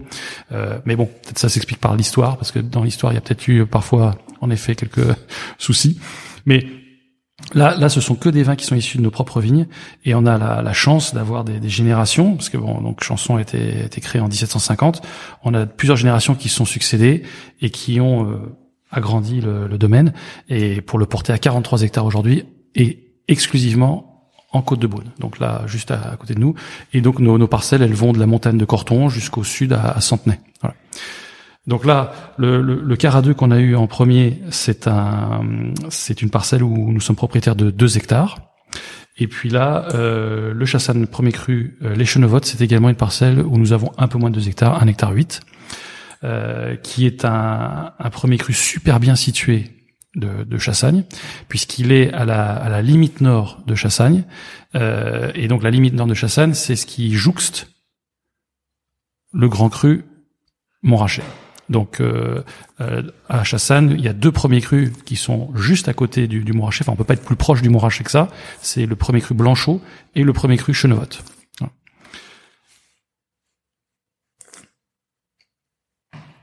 Alors c'est, je sais pas si tu as noté, euh, mais le Cara 2, je l'ai situé à en prenant référence le Corton Charlemagne, puisqu'on est juste en face. Et là, le Chenevotte, je le situe aussi euh, juste à côté du, du Montrachet, parce que euh, bon, il faut pas se leurrer, il y a des vins qui deviennent euh, hors de prix euh, mhm. en Bourgogne, mais c'est pas parce que certains vins deviennent hors de prix qu'on peut pas se faire plaisir. Parce qu'en plus, euh, très sincèrement, il n'y a pas besoin parfois de, de payer des fortunes pour se faire du plaisir. et, et c'est pour ça que j'aime bien situer ces vins-là parce que euh, je pense que tout euh, tout euh, wine geek, ce qu'il aime, c'est pas forcément le, le truc hyper connu que tout le monde, s'il a de l'argent, peut s'acheter, etc. même si c'est très certainement exceptionnel, etc. Mais je pense que le geek, et moi je m'adresse, en fait c'est même plutôt ma cible, le, le wine geek, il a envie de trouver le truc qui est un peu hors du sentier battu, mais qui l'achat malin. C'est-à-dire, bon, bah euh, ouais, moi, un grand cru Montrachet à, à plusieurs milliers d'euros la, la, bouteille, euh, non, euh, je peux pas. et puis, et, puis, est-ce vraiment nécessaire? Mais moi, j'aimerais bien le truc qui est bien situé en fait et qui du, coup reste à un prix raisonnable et pour lequel je vais avoir énormément de plaisir. Et ben, le Cara 2, c'est juste à côté du Corton Charlemagne, enfin en face, et le Chenevotte, c'est juste à côté du Montrachet. Donc tout le monde a bien compris que a priori ça peut être intéressant. non, c'est et c'est pareil, celui-ci est, est, ultra intéressant. Il est les, les, on garde cette note euh, d'acidité, cette persistance euh, à la fin, mais mais en bouche, il a un toucher d'une douceur qui est, je trouve ça vraiment remarquable. Et ça, et ça sent euh, Chassagne Montrachet aussi au nez, c'est. Alors c'est vrai que on a, on a plus cette sensation que qui n'est pas très élégante, mais enfin qu'on qualifie de gras. Il y a, il y a alors donc le Cara 2, c'est un terroir le précédent donc c'est un terroir plus froid. Il est dans la vallée, il a une exposition euh, est, donc euh, c'est un terroir plus frais. Euh, et, euh, et, donc on sentait un peu le côté plus euh, plus minéral, plus plus plus sharp comme disent euh, les anglo-saxons. C'est bizarre, j'utilise parfois des mots en anglais parce que j'arrive pas à trouver l'équivalent du concept en en français ou ça sonne moins bien, je sais pas. Euh, enfin c'est pas grave, tout le monde comprendra. Euh, c'est ciselé. Je voilà, bah, voilà, très bien. Oh merci. donc donc donc Cara 2 un peu plus ciselé avec un peu plus de tension, plus de minéralité. Et, euh, et le Schönvot, euh, lui, il est plus voilà sur le, le, côté un peu plus gras, un peu plus euh, plus de densité, un peu plus onctueux, euh, et mais mais sans être pâteux et sans être collant. Ça c'est super important aussi parce qu'il y a beaucoup de vins dans dans la catégorie des chardonnays parce que là justement je vais viser large, qui sont certes très mûrs et très opulents, etc. Mais quand on les boit, après un verre, on n'en peut plus mm. parce que c'est collant en bouche, c'est alcooleux, ça. Ah, d'ailleurs, alcooleux, ça me fait rebondir. Donc ça, c'est un millésime qui est assez élevé en degré d'alcool. Et comme vous pouvez le constater, on n'a pas du tout de sensation ah, euh, d'alcool, de, de, brûlure, enfin parce que ça donne pas cette sensation, et, et ou de lourdeur. Non, pas du tout. Et, et ça justement, c'est c'est le travail de définir euh, la bonne date de récolte. Mm. C'est super important. C'est je crois c'est une des décisions les plus difficiles à prendre et qui conditionne énormément de choses euh, pour la suite. Euh, et puis après aussi, c'est l'équipe la, la, technique qui va savoir bien euh, vinifier et élever le vin pour, pour justement ne pas avoir ces côtés euh, de lourdeur dans, dans le vin. Et là, je pense que c'est un, très bon exemple. et puis c'est, enfin, on, on, en parlait un peu, mais l'acidité qui arrive derrière, justement, ça permet de, de conserver quand même une, une, une pureté, une, pureté, une fraîcheur dans, le, dans la dégustation. Donc, ça permet de de pas avoir euh, cette sensation d'alcool ou de ou de plein de bouche euh, hmm. qu'on pourrait avoir autrement donc clairement. Euh, on, on, parle aussi un petit peu du, du boisé peut-être. Euh, donc euh, bon nous on n'est pas des, des, des, fans de, de, de, mettre une tonne de, de bois neuf hein, dans, dans nos vins. Néanmoins, on en met quand même un petit peu parce que ça, ça ajoute de la complexité. C'est un petit peu, j'aime bien faire l'analogie avec, avec, par exemple, le, le maquillage. Euh, le maquillage n'est pas là pour euh, pour cacher. Le maquillage est là, enfin le bon maquillage est là pour sublimer. Donc il y a une beauté naturelle. Le but n'est pas de la, de la travestir ou de la modifier. Le but est d'amplifier quelque chose qui déjà naturellement était beau. Et, et, et l'art de l'élevage, je pense que c'est ça. Euh, enfin, en tout cas, bon, c'est juste ma petite euh, perception, euh, mon humble perception. Mais on, en fait, on peut on peut tout faire. Hein. On peut mettre euh, du bois neuf, on peut mettre des des, des chauves différentes, etc. On, on peut aller trop loin. Et le but justement dans le vin, c'est de d'aller jamais trop loin. c'est c'est bizarre. Une question d'équilibre. Ouais, Exactement. Donc, savoir quand s'arrêter. Donc c'est quelle proportion est juste, quelle durée est juste, quel type de chauffe est, est juste. Alors je, je vais pas donner tous nos petits secrets parce qu'on veut garder euh, notre euh, notre notre savoir-faire et notre patte. D'ailleurs qui évolue parce que aussi on n'est pas figé dans, dans, le temps et on, on, ne on ne pense pas avec euh, avec Lucie et, et Justine qui sont mes mes, managers au niveau vigne et au niveau cave, on pense pas avoir la, la science infuse et on pense que c'est un éternel progrès. Euh, et, et, donc il faut une éternelle remise en, en question, ce qui est pas facile. Euh, mais bon, nous on, on, on, fait un élevage modéré en termes de fût neuf. On utilise entre 20 et 30 de, de fût neuf, pas, pas au-delà.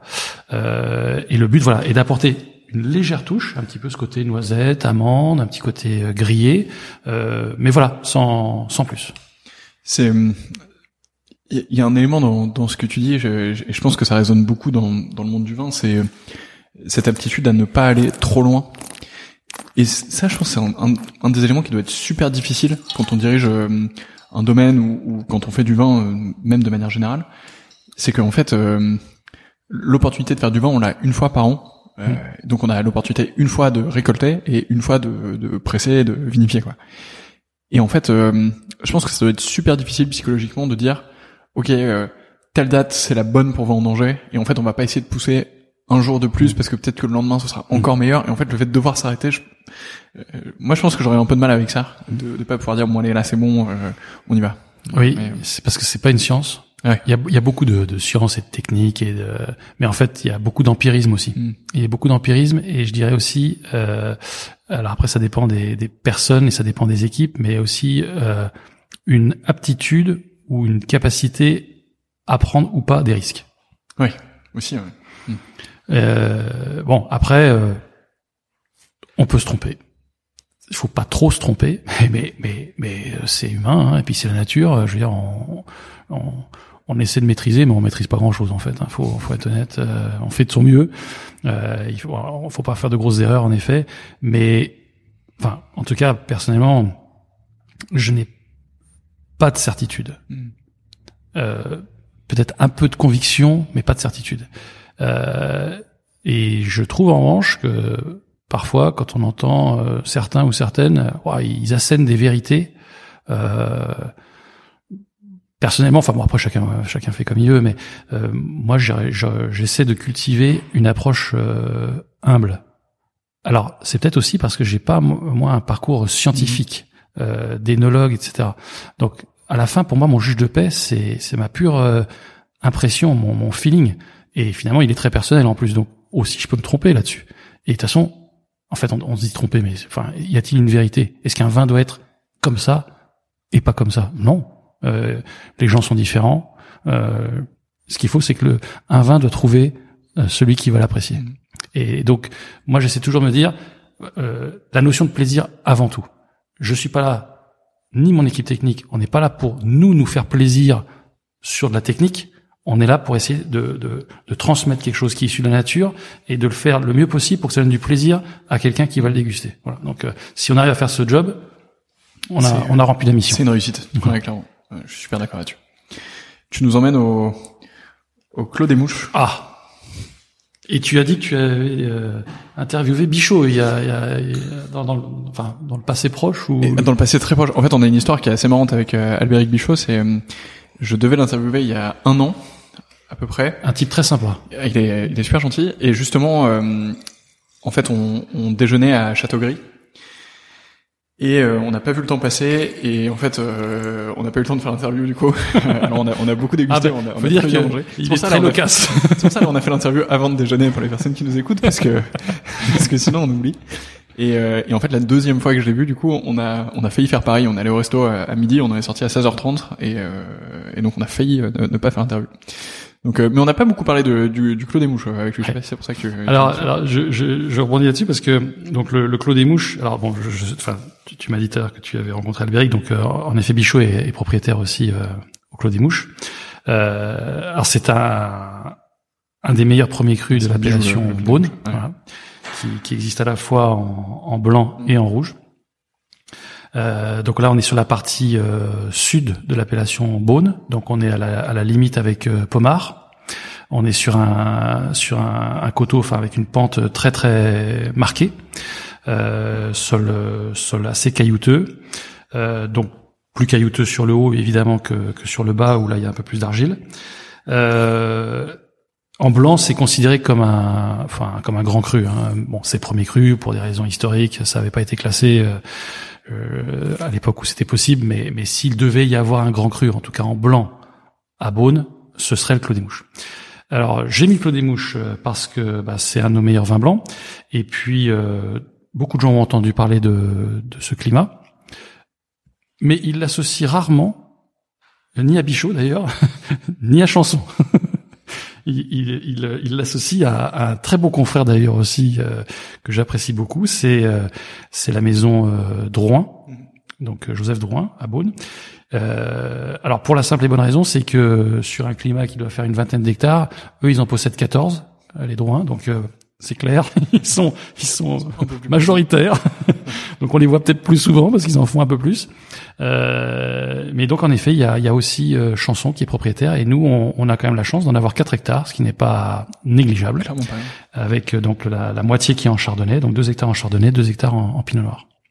Et, euh, et à l'instar des, des, des, de grands crus qu'on pourrait trouver un peu plus au sud sur sur Puligny, hein, notamment comme comme le comme le, le chevalier Montrachet, euh, eh bien il y a il y a en effet je trouve des des, des caractères assez similaires, à la fois un côté Là, on est, on est sur des, des notes un peu de, de fruits type. Euh, euh, alors, il y a un côté un petit peu ananas, il y a un côté parfois aussi un petit peu tarte tatin, avec un côté comme une légère caramélisation du, du fruit, mais avec en même temps aussi beaucoup de minéralité, euh, ce côté un peu voilà fumé, euh, silex qui, qui ressort. Donc un vin qui a, qui a plein de facettes. Et là, évidemment, super jeune, donc on est encore pas mal sur les arômes. Euh, je dirais primaires, mais avec un potentiel de garde et un développement euh, somptueux.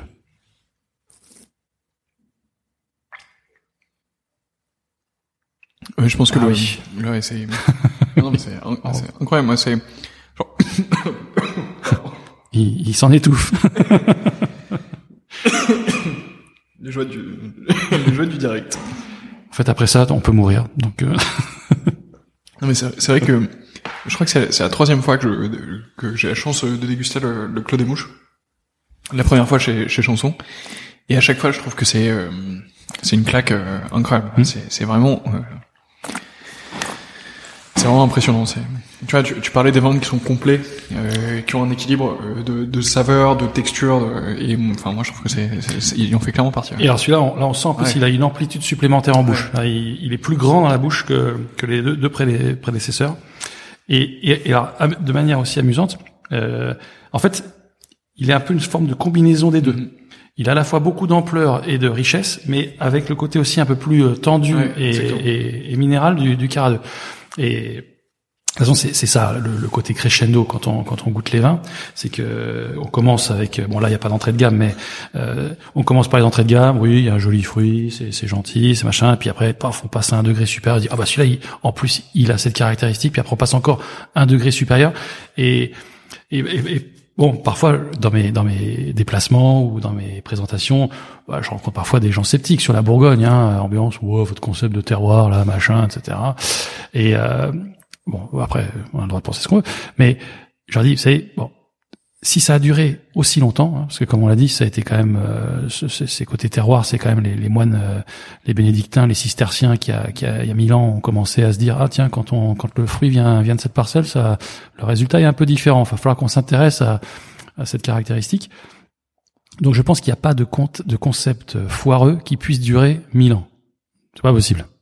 Euh, et puis euh, et puis quand on goûte et plus on goûte, plus on, en fait on, on constate que certes, c'est pas arithmétique, c'est pas A plus B égale C, mais néanmoins, oui, il y a des terroirs qui ont une expression différente, qui a une différente et qui a, et qui ont pas que des goûts différents, ils ont une texture différente, un équilibre différent, et, et c'est une euh, réalité. Alors c'est difficile de l'expliquer, euh, bah oui, parce que euh, quand les gens disent oui, mais pourquoi? Ah oui, bon, c'est le type de sol. Ah oui, mais c'est quoi dans le sol? Ah, En fait, on n'en finit jamais parce que de toute façon, on peut pas dire exactement. Euh, bah, c'est parce que là, il y a 10% de calcaire par rapport à ici, il y a plus d'argile. Tout ça, ça, ça a un impact, mais, mais en fait, c'est une multitude de paramètres. Euh, je veux pas faire trop long, mais le, tout ça, c'est de la géologie. Mm-hmm. Euh, et c'est, c'est en fait euh, la, la, la, côte, hein, puis ça s'appelle la côte. Ici, c'était tout plat il y a, il y a 140 millions d'années. Il y a eu un, un mouvement, euh, enfin un, tremblement de terre, un, un, accident tectonique, et il y a toute une partie donc de la de, cette, de ce plateau qui, qui est tombé euh, 500 ou 600 mètres euh, plus bas, et du coup ça ça a révélé des couches différentes de, de sol. Puis après il y a des rivières qui ont coupé cette côte en collines parce que par l'érosion, elles ont creusé, puis le vent qui a façonné en fait ces collines pour les arrondir. Et donc du coup, on a des expositions est, sud-ouest, sud, etc. Et et donc avec les vents aussi qui du coup bah, suivent les, les vallées, etc. Donc tout ça, ça crée une multitude de, de combinaisons possibles, et, et c'est ce qui fait vraiment la beauté. Enfin, je trouve le truc le plus extraordinaire qu'il y a en Bourgogne, c'est que tu peux passer toute ta vie à boire du Bourgogne sans jamais t'emmerder. Parce que c'est très vrai. Je me le souhaite. Une telle voilà. si si parfois il y a des gens qui posent cette question et si vous deviez prendre une région, vous pouvez boire qu'une seule chose dans, dans, le restant de votre vie. Ben, forcément. Ah, bon, je dirais chanson, alors bien sûr, je suis un peu de parti pris, mais, mais même pas. Non, je suis, je le dis vraiment objectivement. Il y a tout en Bourgogne. Mhm. Il y a des blancs, il y a des rouges, il y a des délicats, il y a des puissants, il y a des tendus, il y a des, il y a des, il y a des plus onctueux. Il y a, enfin, il y a une, une, une palette absolument dingue. Et je pense que c'est pour ça d'ailleurs que les, les, les, les amoureux du vin, ils finissent tous par la Bourgogne et, et, et, par vraiment rentrer dans ce dans cette région euh, parce que il y a beaucoup euh, il y a parfois pas beaucoup, mais il y a parfois certaines régions où on peut arriver dans un sentiment de ouais bon bah ça j'ai j'ai déjà, eu, j'ai déjà vu. En Bourgogne, non. Alors il y a un, il y a un côté euh, moins positif avec ça, c'est que autant c'est capable des plus grandes émotions, autant c'est aussi euh, en Bourgogne qu'on peut avoir les plus grandes déceptions. Et pas forcément à cause de la qualité ou du terroir ou du millésime, parce que c'est un vin très capricieux dans son évolution en bouteille. Souvent, quand on illustre le, vieillissement d'un vin en bouteille, on, dessine comme ça une courbe ascendante, et puis ensuite un, plateau, et puis après euh, une, décroissance. Bon, bah en Bourgogne, faut dessiner une sinusoïde. Le, vin, dans, toute sa vie, il va avoir des périodes où il va, il va chanter, il va être extraordinaire, etc. Puis après, bam, il va se fermer pendant un an, deux ans, trois ans, quatre ans, ça dépend. Et puis il va revenir, transformer, enfin dans une nouvelle euh, phase avec une nouvelle expression, etc. Et, et, et donc, donc ça rend euh, donc la Bourgogne non seulement complexe par sa diversité, mais en plus pour trouver le bon spot pour boire le bon vin du bon millésime, c'est aussi un peu un, un défi. Mhm. Mais pareil, c'est ce qui fait le plaisir. C'est que euh, on ne sait pas exactement ce qu'on va trouver. Exactement. Ouvrir une bouteille, c'est toujours un moment qui est qui est assez magique parce que moi, en fait, j'aime beaucoup le moment où tu sais, tu tu ouvres une bouteille et tu tu te tu t'en verses un tout petit peu pour goûter. Et je trouve que ce moment est toujours assez magique parce que tu savais pas à quoi t'attendre. Ouais. Et du coup, t'as as une sorte de pression interne qui, qui, est présente. Ah, et tu, tu, tu prends les premières angoisse. Et quand c'est bon, euh, bah, ça fait plaisir. Ah bah là, oui, ça, waouh, ça. Déjà, t'es rassuré parce que tu te dis, euh, la, bouteille qui était dans ma cave, elle a, elle a pas servi à rien. Et puis surtout, euh, tout à fait. Mes, mes potes mes, ou mes invités vont être contents. Et, euh, et ouais, c'est toujours un moment qui est, qui est incroyable. Et, et donc, la, la Bourgogne a cette grande aptitude de pouvoir générer à la fois de la frustration, mais aussi une extase euh, phénoménale. Ouais, c'est clair. Alors on va changer de verre justement euh, pour passer au rouge. Donc euh, on prend les grands altos qui sont fabuleux. C'est comme des loupes ces verres. Ils, ils subliment euh, le vin.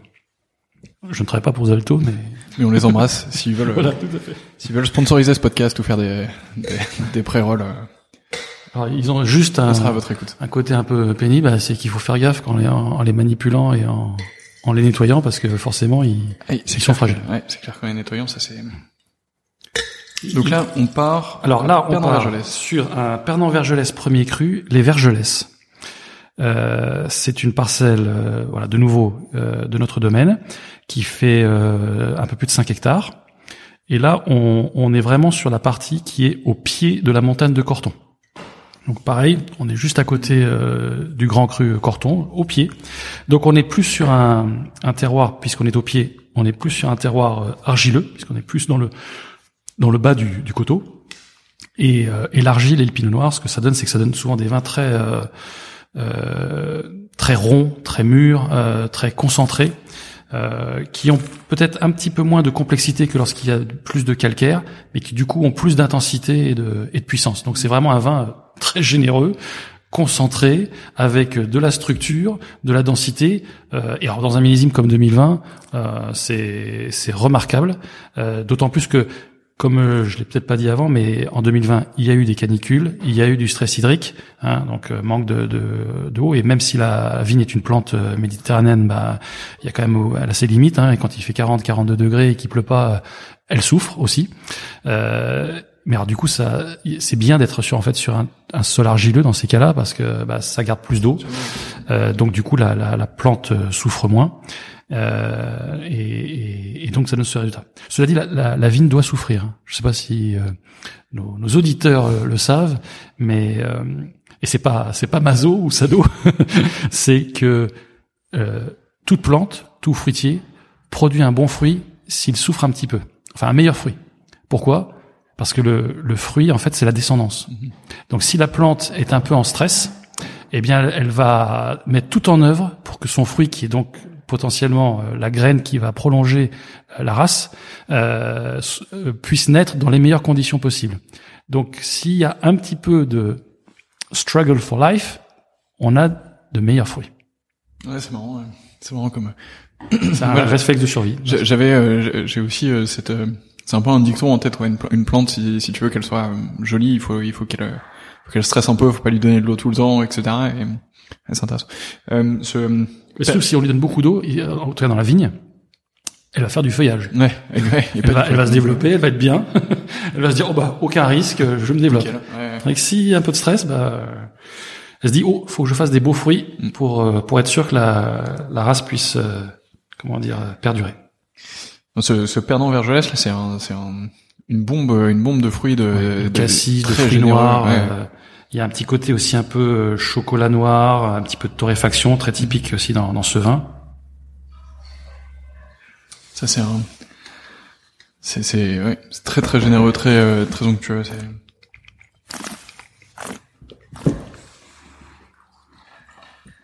Alors ça, c'est souvent un vin. Lorsque j'ai quelqu'un qui qui connaît pas trop la Bourgogne, qui me dit ouais, alors j'aime bien les blancs pour la Bourgogne, mais pour les rouges j'ai un peu de mal parce que ça manque un peu de, de matière, de, de densité, de structure. Moi, je, je reste plutôt sur des Bordeaux ou des ou des Rhônes. Je dis attends, bah, je, vais te faire goûter un truc, tu vas voir, Euh, parce que c'est pareil. euh, Il n'y a pas un archétype du vin de Bourgogne. hein. Un vin de Bourgogne, ça peut être pour un rouge, ça peut être un vin super délicat, euh, soyeux, léger, euh, aérien, comme on dit, un peu en, tout en filigrane. Mais ça peut être aussi euh, un vin avec vachement de, de structure euh, et, et de puissance et de, et de concentration. Très beau. Très très beau. Ça, ça se, et ça, ça, ça amène à en boire plus. Euh, parce que celui-ci, bah, t'as envie de, C'est le but de la manip. celui-ci, Enfin, avec de- modération. avec modération, toujours. évidemment, toujours. Si vous en êtes à, à cette, euh, heure 11 d'écoute euh, du, du podcast, c'est que- Déjà ça passe vite. Oh. hein. Le temps passe vite en bonne compagnie. euh. Moi, je suis bavard. Non, non, mais c'est c'est fait pour. Bon, le, le vin, c'est fait pour aussi. À un moment donné, euh, on est là pour ça. Donc, euh, mais euh, si vous êtes encore là après cette heure 11, euh, c'est ce que je dis toujours, c'est que a priori vous consommez avec modération et le vin vous intéresse, donc euh, je suis pas très inquiet. J'espère que le discours est pas trop soporifique. Je pense pas. Je pense que on verra. Ils boivent pas eux. Enfin, ils goûtent pas, donc. C'est vrai qu'ils goûtent pas. Mais euh, mettez sur pause. Allez, allez chez votre Allez tout de suite chez les très bons cavistes de France et de Navarre. Tous les très bons cavistes ont, euh, ont les Forcément. chansons Une chanson. et euh, et euh, déguster en, en écoutant.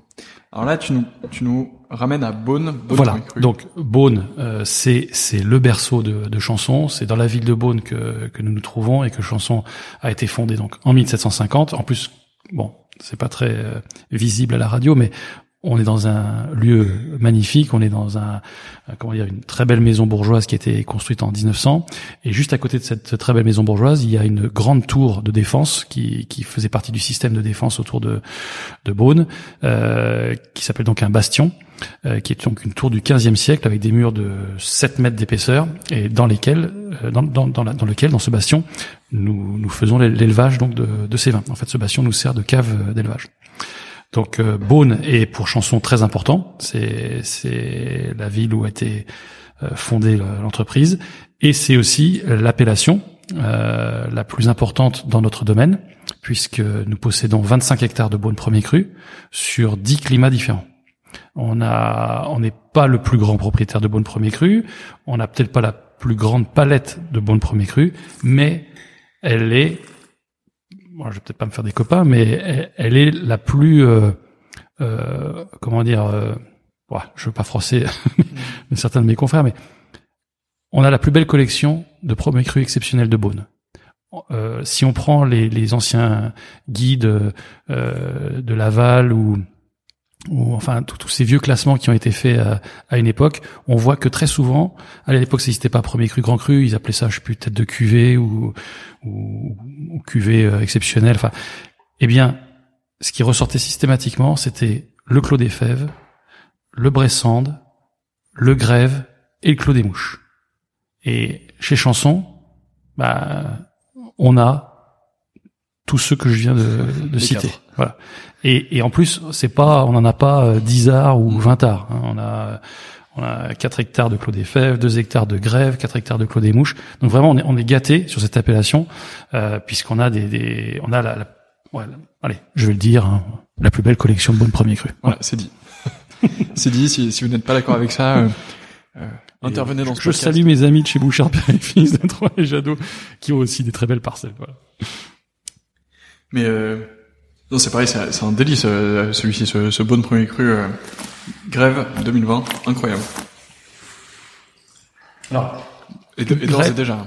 Oui, tout à fait. Hein. c'est un équilibre, un, côté soyeux, euh, fabuleux. On est sur des notes là de, de cerises, de cerises très mûres. Euh, il y a vraiment un côté, euh, oui, très gourmand, très. Voilà, c'est. On a envie de voilà de mordre dedans, de, croquer dedans. Euh, et encore, il est un peu jeune. Il faut que les tanins encore s'assouplissent un petit peu. Mais on voit, voilà, on, on est dans, l'élégance, on est dans la combinaison de la de la puissance et de la finesse en même temps. Euh, une image qui est souvent utilisée, euh, pareil quand je vais aux États-Unis, euh, souvent les gens me disent ah ouais, euh, un Bordeaux c'est comme un quarterback et un Bourgogne c'est comme un danseur de ballet. C'est un peu schématique, mais euh, c'est pas mal.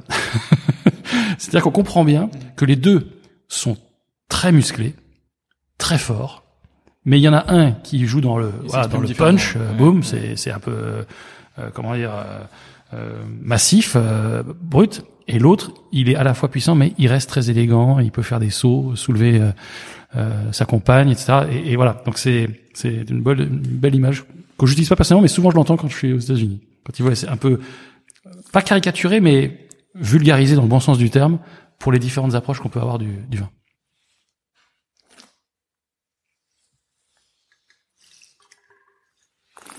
Je te, je te volerai cette analogie euh, pour toutes mes prochaines dégustations. et, tu vois, euh, je me rends compte parce qu'en plus, euh, je prête attention par rapport à ce que j'ai dit aussi au départ. C'est ça le côté pédagogique. Mhm. euh, et, et, comme j'ai dit, le vin et le vin de Bourgogne à, à, à fortiori, a un caractère mythique, mystérieux, d'ailleurs qu'il faut conserver. On pourra pas tout expliquer. Moi-même, d'ailleurs, j'ai pas tout compris. Euh, pourtant, ça fait 20 ans et, et je suis ravi d'ailleurs de pas avoir tout compris parce que si j'avais tout compris, je m'emmerderais. Ouais, c'est pas le but. Mais euh, mais mais c'est pas parce que c'est mythique euh, et complexe que ça doit être euh, comment dire euh, inabordable et inaccessible. Et le but du vin, c'est le partage des bonnes choses, c'est la convivialité. Et, et donc c'est, genre, je reviens à ce que je disais, dans, dans mon approche pour expliquer la Bourgogne, chanson, etc. Je ne veux pas être académique. Mmh. Euh, de toute façon, je, je, je pourrais pas l'être. C'est pas mon, c'est pas mon style. Euh, J'aime être, voilà, comme je disais, pédagogique. Il faut trouver des analogies pour que les gens, euh, avec leurs propres clés, puissent trouver leur cheminement euh, dans cette région.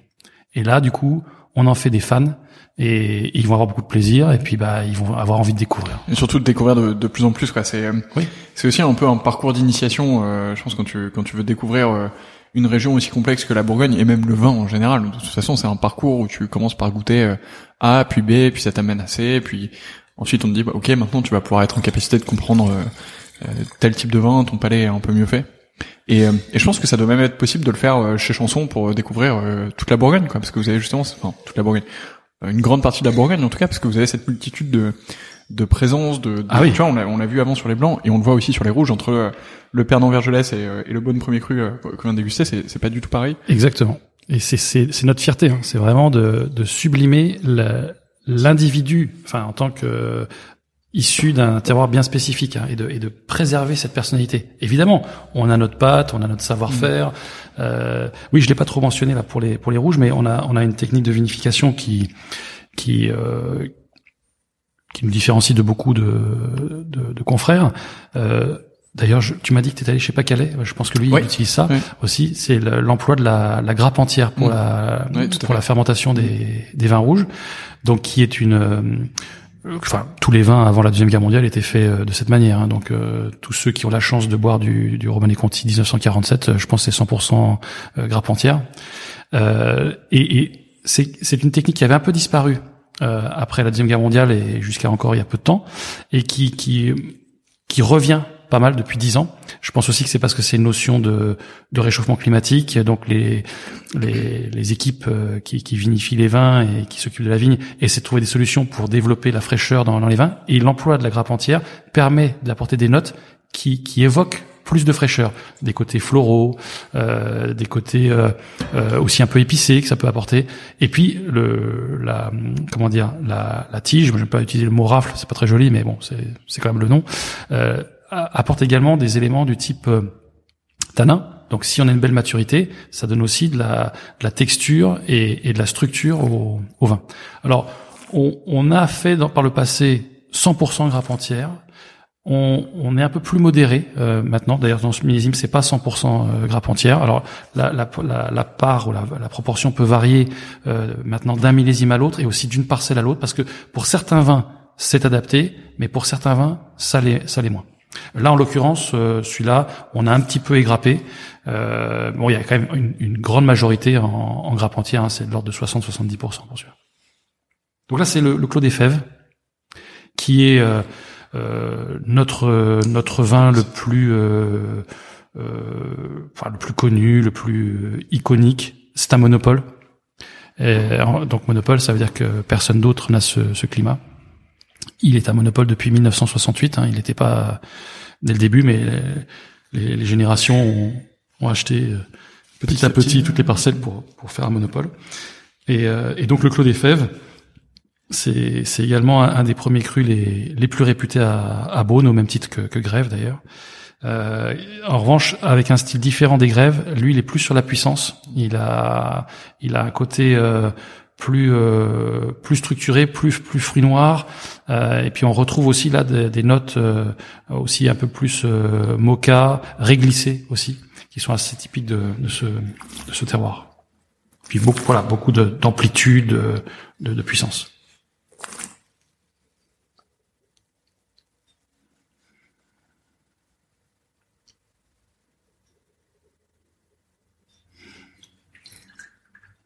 On se concentre. Il y, a, un silence qui va avec cette dégustation qui est redoutable, mais qui est euh, non c'est c'est c'est un bijou. C'est on parlait d'émotion tout à l'heure euh, sur euh, certaines dégustations, mais là quand quand t'as ça en bouche, c'est hmm. et, et, et ce qui est d'autant plus impressionnant que c'est pris sur cuve, enfin sur, sur, fût. et ce, ce matin ou hier après-midi. Et c'est Enfin, c'est d'autant plus impressionnant que c'est pas fini en quelque sorte. Exactement. C'est encore, euh, c'est encore jeune euh, par ailleurs. Quoi. Quand bien même ce serait fini, euh, ce serait encore super jeune. Non, c'est. Ouais, c'est déjà très très prometteur. Bon, je me fais pas de soucis. Le millésime 2020, il... déjà le 19, c'était c'est vendu comme comme des petits pains. D'ailleurs, c'est c'est une des raisons pour lesquelles on on a mis en, en place cette cette vente un peu précoce, donc que certains pourraient appeler primeur c'est pas pour des questions euh, de prix ou, ou de spéculation parce que bon il y a pas il a pas une énorme spéculation sur sur nos vins faut être euh, faut être réaliste. Mais euh, c'est surtout en fait parce que si on en veut faut pas attendre euh, trop longtemps. Et je donne cet humble conseil à tous ceux qui veulent acheter des, des 2020 c'est un, c'est un très bon millésime et euh, c'est une très petite récolte de nouveau. Euh, donc euh, voilà, faut, faut pas trop tarder. le, message est passé. Si vous en voulez dans, dans votre cave, euh, faites attention euh, au délai, ne vous faites pas avoir. Voilà. Vous, vous, pouvez préparer les les fêtes de fin d'année à quelques quelques années en avance. Tout à fait. En dans votre cave et les ressortir au bon moment. C'est très juste ce que tu dis parce que ça me fait rebondir sur le fait aussi d'acheter euh, par euh, par trois ou par six. Alors bon, on va dire euh, il, pousse à la console le, type, mais parce que au même titre que de voir euh, ses enfants grandir, c'est extraordinaire de voir un vin évoluer. Et euh, c'est le, le goûter jeune, le goûter avec 5 ans, euh, avec 10 ans, avec 15 ans. Pareil, ça va avoir le même effet de borne mémorielle euh, et de souvenir. Euh, parce qu'en fait, on va se dire, oh, ce vin-là, je l'avais goûté avec Antoine en 2020, et puis quand tu reviendras dans dans dix ans, je serai encore là, ouais, je serai encore là. Juste avant ta pas... encore quatre ans. et eh bien on se dira ah ouais je me rappelle la première fois que j'avais goûté euh, chanson c'était un 2020 Claude Fèvre et, et, maintenant que je le goûte après après dix ans waouh c'est c'est c'est mm. phénoménal ça. Mais ça c'est c'est c'est des super plaisirs c'est des super émotions de nouveau. Ouais c'est clair. Ça tu vois je pense que c'est quelque chose euh, euh parfois on en, on en, on en parle et je pense que c'est quelque chose qu'il faut vraiment que qu'on commence à faire. On a euh, actuellement on a une, on a une petite cave à vin on, on, habite à Paris donc on n'a pas une surface énormissime pas encore pas encore bientôt euh, j'espère. Mais euh, donc tu vois, on a, une, on a une petite cave, on stocke un peu de vin et on en parlait hier, mais en fait, la partie de la cave à vin qui est euh, pour plus tard, elle est passée de quasiment rien il y a deux ans à maintenant il y a de plus en plus de bouteilles où je me dis non non pas tout de suite celle-ci j'ai vraiment envie d'attendre Mhm. euh, parce que bon, soit c'est des millésimes qui sont un peu jeunes soit tu vois j'ai vraiment envie que, euh, de les consommer au bon moment ouais.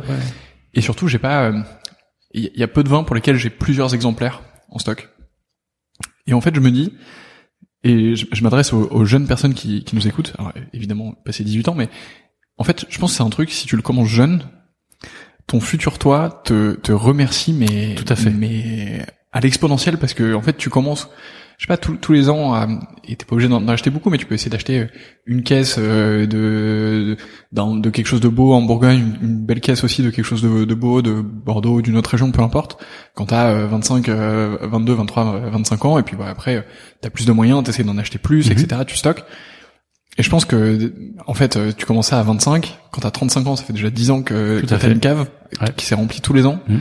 Et déjà je pense que t'as as un truc de fou et quand t'en as 50 euh, bah Ouais. t'as tes 25 dernières années d'achat et enfin ça doit être un truc de fou quoi. Tout à fait. donc voilà bref euh, en tout cas c'est un truc qu'il faut que je commence à faire Ouais. euh, j'ai j'ai- euh, t'es t'es- t'es un bon rappel parce que je, je n'ai pas plusieurs exemplaires de- des mêmes bouteilles euh, dans dans ma cave mais, mais c'est vraiment quelque chose qu'il faut qu'il faut que je commence à faire et... Sinon, il y a une autre astuce. C'est faut travailler dans le vin. Ouais. Bah, c'est pour ça que je fais un podcast, tu vois. c'est- c'est- C'était la bonne excuse pour euh, pour essayer d'engranger euh, des dégustations et des bouteilles, mais mais ouais, non, clairement, clairement.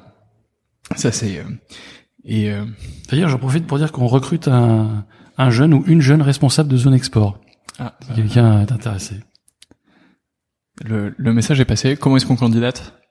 Euh, bah, on envoie son, son email à, à chanson sur, on va sur le site internet et puis à contact et puis, et puis go. Eh ben c'est parti. Et C'est pour quelle zone? Alors c'est plutôt l'Europe. Ok. Et ben et c'est basé à À Beaune. à. Oui, parce que euh, bien que tout le monde pense que maintenant on peut être en télétravail pour faire plein de choses, ce qui est vrai, ce qui peut s'appliquer à beaucoup euh, de secteurs ou d'industries, si l'on veut être crédible quand on travaille dans le vin, il faut y vivre. Ouais. Parce que sinon, on n'est pas crédible pour l'incarner. Je reçois d'ailleurs beaucoup de candidatures qui me disent ouais mais est-ce que je peux rester à Lyon? De toute façon je vais voyager donc ça sert à rien que je sois à Beaune. Non, parce que quand tu vas voir un client, quand tu vas voir un importateur, quand tu vas voir un sommelier, quand tu vas voir un caviste, il veut savoir. euh, Enfin, si tu peux pas lui dire euh, semaine le temps était super Ouais. là, euh, la floraison s'est super bien passée ou les vendanges géniales, on a eu juste euh, un jour de pluie, etc.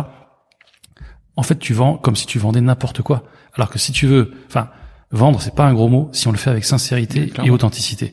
Parce que en fait, tu veux juste partager quelque chose où certes il y a une valeur ajoutée que tu veux euh, retrouver euh, dans l'acte de, de vente, mais mais mais euh, une fois de plus, si tu veux le faire authentiquement, il faut y vivre, il faut le, le vivre. C'est ce, ce métier. D'ailleurs, je l'ai peut-être pas utilisé suffisamment ce mot euh, dans dans dans ce dans cette interview.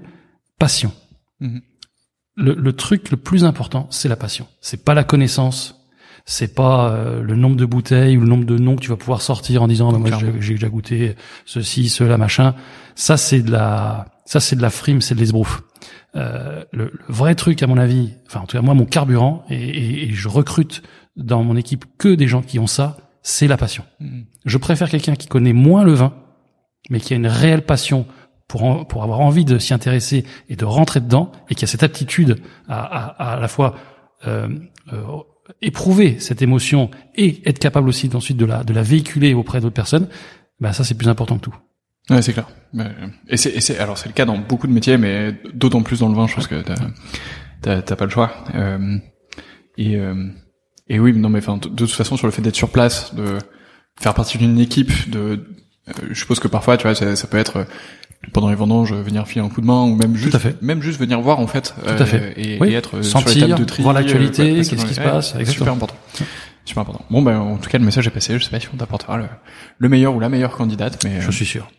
Mais, euh, dites-le si vous venez de notre part, euh, ou, ou si c'est pas le cas, écoutez le podcast avant votre entretien. euh, En plus, j'ai plein de clés, donc ça va être très, très facile là normalement, si vous de me avez, tu séduire. sais qu'on a vu ça, euh, on a, on était allé visiter euh, une, une coopérative dans le Sud-Ouest qui s'appelle Plémont, Ouais. euh, qui est une très belle coopérative qui Mhm, font un travail incroyable sur des sur les cépages oubliés.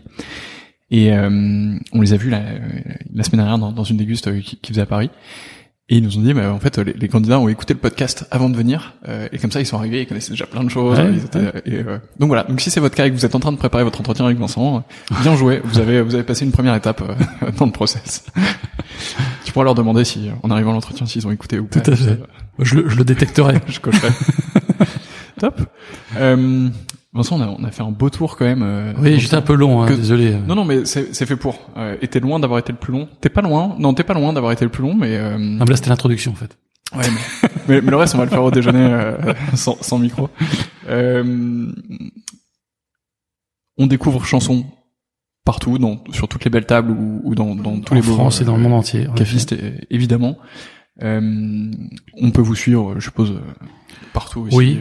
Alors bon, je vais passer pour un vieux con. J'ai 50 ans. C'est vrai que je suis pas un super grand fan de, de toutes ces de tous ces réseaux sociaux, mais j'ai une équipe très jeune. Je n'ai que des trentenaires autour de moi, donc eux s'occupent de toutes ces. Et eux font des trucs super cool. Exactement. euh, Et, et d'ailleurs, et on va développer euh, ça parce que c'est vrai que euh, le, le le marketing, à proprement parler, la communication n'est pas une grande force de, de la Bourgogne parce Mhm. que je dirais qu'elle en a pas tant besoin que ça. ouais.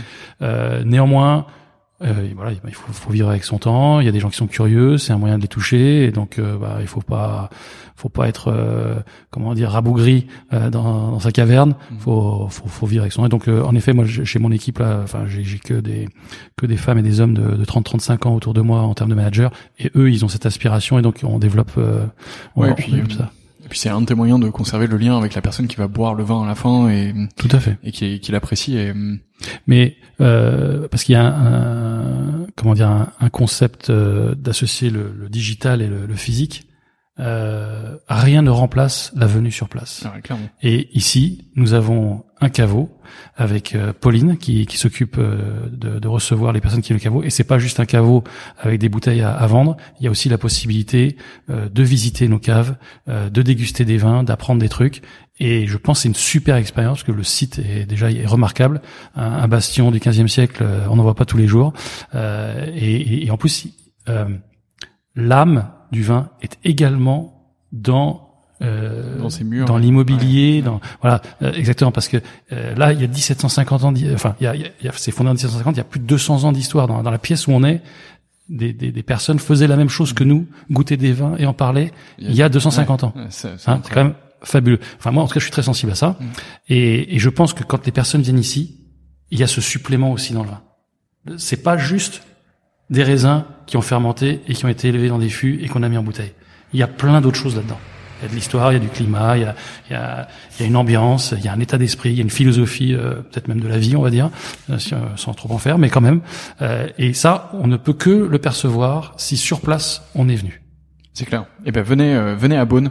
C'est ultra accessible en train, en TGV, en voiture. vous arrivez à Dijon, vous arrivez à Beaune. voilà, mais mais enfin vraiment, moi c'est la deuxième fois que je viens à Beaune et et ben ça me fait vraiment plaisir de passer du temps en Bourgogne et de d'être euh, sur place. Donc euh, voilà, je vous recommande de faire pareil et vous serez très bien reçu ici euh, au domaine chanson. Donc bah, bah, passez leur dire bonjour. super restos, la campagne est Ouais, il y a des magnifique. beaux restos. génial. Voilà, il y a tout ce qu'il faut. Euh, Vincent, il me reste trois questions qui sont traditionnelles dans ce podcast. Tu vas pas y échapper, euh, euh, même si je sens que tu essayes d'en dévier. Mais la, la première, c'est est-ce que tu as un livre sur le vin à me recommander? Alors oui, j'ai un livre. Alors j'ai eu un peu de mal au début que parce que tu m'avais prévenu, tu allais poser la question, mais juste avant l'interview. Donc et et et en fait, je ne suis pas, comme tu l'as probablement compris, je suis pas un grand grand lecteur parce que pour moi, euh, voilà, c'est c'est de l'information, mais euh, je préfère la pratique en fait à, à la lecture. Mais néanmoins, euh, il y a un, un excellent livre euh, qui a été écrit par Jasper Morris, qui est un qui est anglais, comme son nom l'indique, mais qui vit en Bourgogne, qui est un, un, un type qui a fait une, une, une superbe carrière euh, euh, chez des, des wine merchants comme Berry Brothers. Il a été acheteur là-bas. Il avait même sa propre euh, entreprise d'importation ou agence euh, sur le marché anglais. Et, euh, il a travaillé, il travaille avec les hospices de Beaune aussi. euh, euh, un, un type d'une culture sur le vin. pff, encyclopédique justement et alors lui du coup bah, il, a, il a écrit une, pas une encyclopédie mais enfin un livre qui est hyper bien sur le sur le vin. Alors, je me rappelle plus exactement le titre, mais de toute façon, si on cherche Je crois que c'est Euh, Inside Burgundy. Inside Burgundy, exactement. Voilà, bah, tu connais mieux que moi. Euh, donc je l'ai euh, dans, dans mon bureau et, euh, et c'est une excellente euh, référence, extrêmement précise, euh, rigoureuse et, euh, et hyper détaillée. Donc pour les pour les personnes qui aiment euh, de l'info, euh, du détail, euh, il y, a, y a tout ce qu'il faut. Il y a tout ce qu'il faut et euh, et d'ailleurs. Et le type euh, est super sympa en plus. Ouais, Donc, c'est ce que j'allais dire, j'aimerais bien l'interviewer euh, un de ces quatre, donc euh, ce serait, serait pas bête de revenir pour ça. Euh, Est-ce que tu as une dégustation coup de cœur récente? Alors, une émotion particulière? Alors, euh, alors, un, un, vin que j'ai goûté euh, récemment, alors de chez nous, parce que je veux quand même, enfin, je vais pas donner juste un seul vin parce que ça ferait un peu trop orienté. Mais c'est vrai qu'en en juillet, j'ai eu la, la, la, visite de, de, de grands connaisseurs de, de vin euh, des États-Unis. Et euh, pour un dîner, euh, j'ai pris une bouteille de Claude des Mouches 1955 parce que l'une des personnes était née en 55, puis en plus c'est un, un très beau millésime. Et c'était somptueux. Waouh, le truc qui que t'oublies pas. Ah, je veux bien le croire. Ouais. J'en avais jamais bu du Clos des Mouches euh, de 55 et waouh, c'était grandiose, grandiose.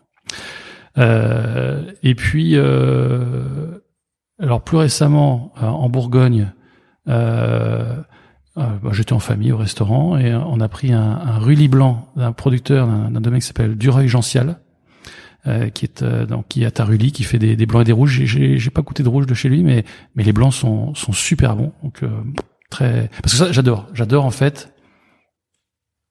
Euh, ah il y a un truc que j'adore, c'est quand t'achètes une, une bouteille de vin d'un, d'un producteur hyper prestigieux, d'une appellation hyper prestigieuse, d'un millésime connu pour être extraordinaire. Ton niveau d'attente est tellement haut que très franchement, en fait, le, ouais. dans la majeure partie des cas, t'es déçu. Parce que voilà, tu y mets un, mmh. tu as, tu as une attente énorme. Ce que j'adore, c'est être surpris. Et, euh, et alors, bon, du ça, je connaissais déjà. C'est, un très bon producteur, donc tu sais que tu vas avoir un bon vin. Rully, c'est une très belle appellation. Mais enfin, voilà, c'est une appellation de la côte chalonnaise. Euh, c'est pas du Meursault ou du Puligny. Hein. Eh ben, moi, je me sens moins con quand, quand j'achète ça et que et que je trouve qu'il est super bon. Parce que je me dis, waouh, j'ai pas eu besoin d'y mettre des milliers des cents. C'est superbe. Et là, je, me sens intelligent en ayant acheté un tel vin. C'est euh, euh, c'est l'achat malin. C'est mmh. ce, que, ce que je veux dire. Moi, j'adore les achats euh, malins. En fait, les très grands vins, malheureusement, c'est de plus en plus juste pour les personnes qui peuvent se le permettre euh, d'un mmh. point de vue euh, revenu. Bah, c'est dommage. Mais bon, ainsi va le monde. Hein. On va pas se plaindre non plus. Mais euh, mais mais je veux dire, il faut pas être dissuadé à cause du niveau de prix de certaines bouteilles. Il y a plein de trésors cachés en Bourgogne pour qui est un peu malin. Voilà. Et puis, euh, euh, pour être un peu plus ouvert, euh, j'adore euh, un vin espagnol qui s'appelle Valbuena. C'est c'est le c'est une sorte de deuxième vin de Vega Sicilia pour pour ceux qui, qui chercheraient. ça, c'est un vin où j'ai vraiment eu un coup de cœur, pas récemment, mais dans ma vie, parce que un jour on, on l'a servi à l'aveugle. Euh, c'était des copains quand je travaillais mmh. chez Bouchard Père et Fils et euh, il m'amène un verre on était à Londres justement pendant pendant la Burgundy Week et euh, il m'amène un verre avec un, un, vin rouge il me dit ah, qu'est-ce que c'est? Bon, je dis oh, super c'est magnifique extraordinaire bah, ça doit être un, premier cru ou un grand cru prestigieux de de la côte de nuit euh, je dirais un, un 99 et donc ma ma, ma, collègue et copine maintenant euh, enfin pas petite copine copine me dit ah, le millésime ça va, t'es pas trop loin, mais alors là la région t'es miles away. et donc c'était un, un Valbuena, euh, 80, 96 si je me souviens bien. Et, euh, et je me suis dit waouh, j'aurais jamais, enfin parce que le, le, le préjugé de, de l'idiot français de pas pouvoir imaginer qu'un espagnol puisse être extraordinaire. Et là, pour moi, c'était une révélation. Donc, du coup, maintenant, euh, mon beau-frère sait très bien ce qu'il faut m'acheter pour Noël quand, quand il veut me faire plaisir. Donc, j'ai quelques Unico et quelques Valbuena. Donc, ça, c'est un, un, super souvenir. Et puis, euh, et puis, bah, euh, mardi soir, j'étais j'étais à Saumur parce que nous avons une une, une société sœur qui était basée à Saumur qui s'appelle Langlois Château, euh, qui fait donc euh, des, des créments, euh, mmh. des, des saumures champigny, des, des saumures blancs, des sancerres. Et on est allé avec le, le patron dîner le soir. Donc, on a bu évidemment de, de, de ces vins qui sont qui sont super bons. Et on a découvert, enfin, j'ai redécouvert un coteau du Léon euh, Pierre Bise, euh, c'était le millésime euh, 2001, si mes souvenirs sont bons. Et là, pareil, c'était extraordinaire. C'est des vins on boit de moins en moins de, de vins liquoreux. Enfin, moi, j'en bois pas très souvent. Et puis, en plus, en Bourgogne, bah, là, pour le coup, il y a un truc qui manque. Il y, en a pas, en tout cas, ouais. Il y a quelques types, je crois, qui, qui s'y essayent, mais bon, c'est pas très fréquent. Et, et voilà, ça m'a fait aussi un, un super, un super souvenir de mon époque à Bordeaux avec avec les sauternes, parce que bon, c'est pas le même vin, mais on retrouve des notes quand même euh, approchantes. Et puis aussi, dans ma vie, j'ai eu la chance de vendre des vins de Hongrie, des, des, des Tokai, euh, des, des 3 Putonios, des 4 Putonios, des 5 Putonios, des Essentia, parce qu'à une époque, ça avait été un peu la mode pour certains groupes bordelais d'investir euh, là-bas. Et ça m'a aussi rappelé bah, justement mes, mes, mes débuts euh, quand j'ai commencé dans, cette, euh, dans ce fabuleux monde du vin. Ok, et ben toutes ces références sont prises. On va essayer de, de déguster un peu de tout ça et de, de te rendre hommage au travers de ces dégustations. il me reste une dernière question, c'est qui devrait être la prochaine personne à passer à ce micro dans ces interviews? Euh, La prochaine personne, ah bah faut que ce soit un, un ami alors. Euh... Ou quelqu'un que t'aimes pas trop et que tu veux que je. non, non, non, non, non, euh... ouais, je, je, pense spontanément à à mon à mon premier patron en Bourgogne, euh, qui s'appelle Bernard Hervé, euh, qui était à l'époque le dirigeant de, de Bouchard Père et Fils et qui euh, qui est un, un breton d'origine qui n'avait pas non plus particulièrement de euh, comment dire de rapport avec le monde du vin. Sa famille n'était pas du vin, il n'était pas de Bourgogne et il est arrivé ici. Alors bah, il vous le racontera mieux si vous l'interviewez.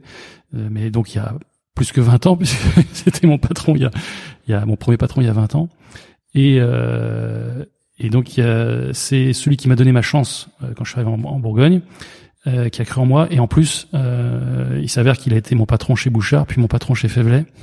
Euh, donc on s'est on s'est beaucoup côtoyé professionnellement. Et donc j'ai un, un, très grand respect. Et c'est un, un, homme qui connaît le vin euh, super super bien. Et je dirais pas que le vin en termes de dégustation, mais même dans toute sa dimension euh, économique, politique, et un, un esprit brillant. Et grand mélomane aussi que des qualités. Mais Compte sur nous pour euh, pour essayer de, de l'interviewer. Bernard Hervé donc. Pour les personnes qui nous écoutent, euh, restez euh, évidemment à l'écoute de ce podcast. Vous aurez peut-être la chance d'avoir cette interview avec avec Bernard. Vincent, merci beaucoup pour le temps qu'on a passé ensemble. Euh, C'était ultra intéressant, on s'est régalé, on a pas mal discuté, oui. on a fait un, on a fait un joli tour. J'espère que ça a donné envie à nos auditeurs de découvrir le domaine chanson s'ils le connaissent pas encore, mmh. ou d'y revenir si jamais ils le, ils le ils connaissent. Sont les bienvenus. Et qu'ils en ont plus en cave ou alors qu'ils en ont pas en ce moment. Euh, pour les personnes qui nous écoutent, partagez cet épisode, évidemment, mettez-lui 5 euh, étoiles, inscrivez-vous à la newsletter, envoyez-nous un message euh, si si vous aimez ces petites dégustations aussi, c'est c'est assez nouveau dans le podcast, donc bah, dites-nous ce que vous en pensez. je vous dis à dans deux semaines et Vincent, bah, à très bientôt. Merci, merci beaucoup.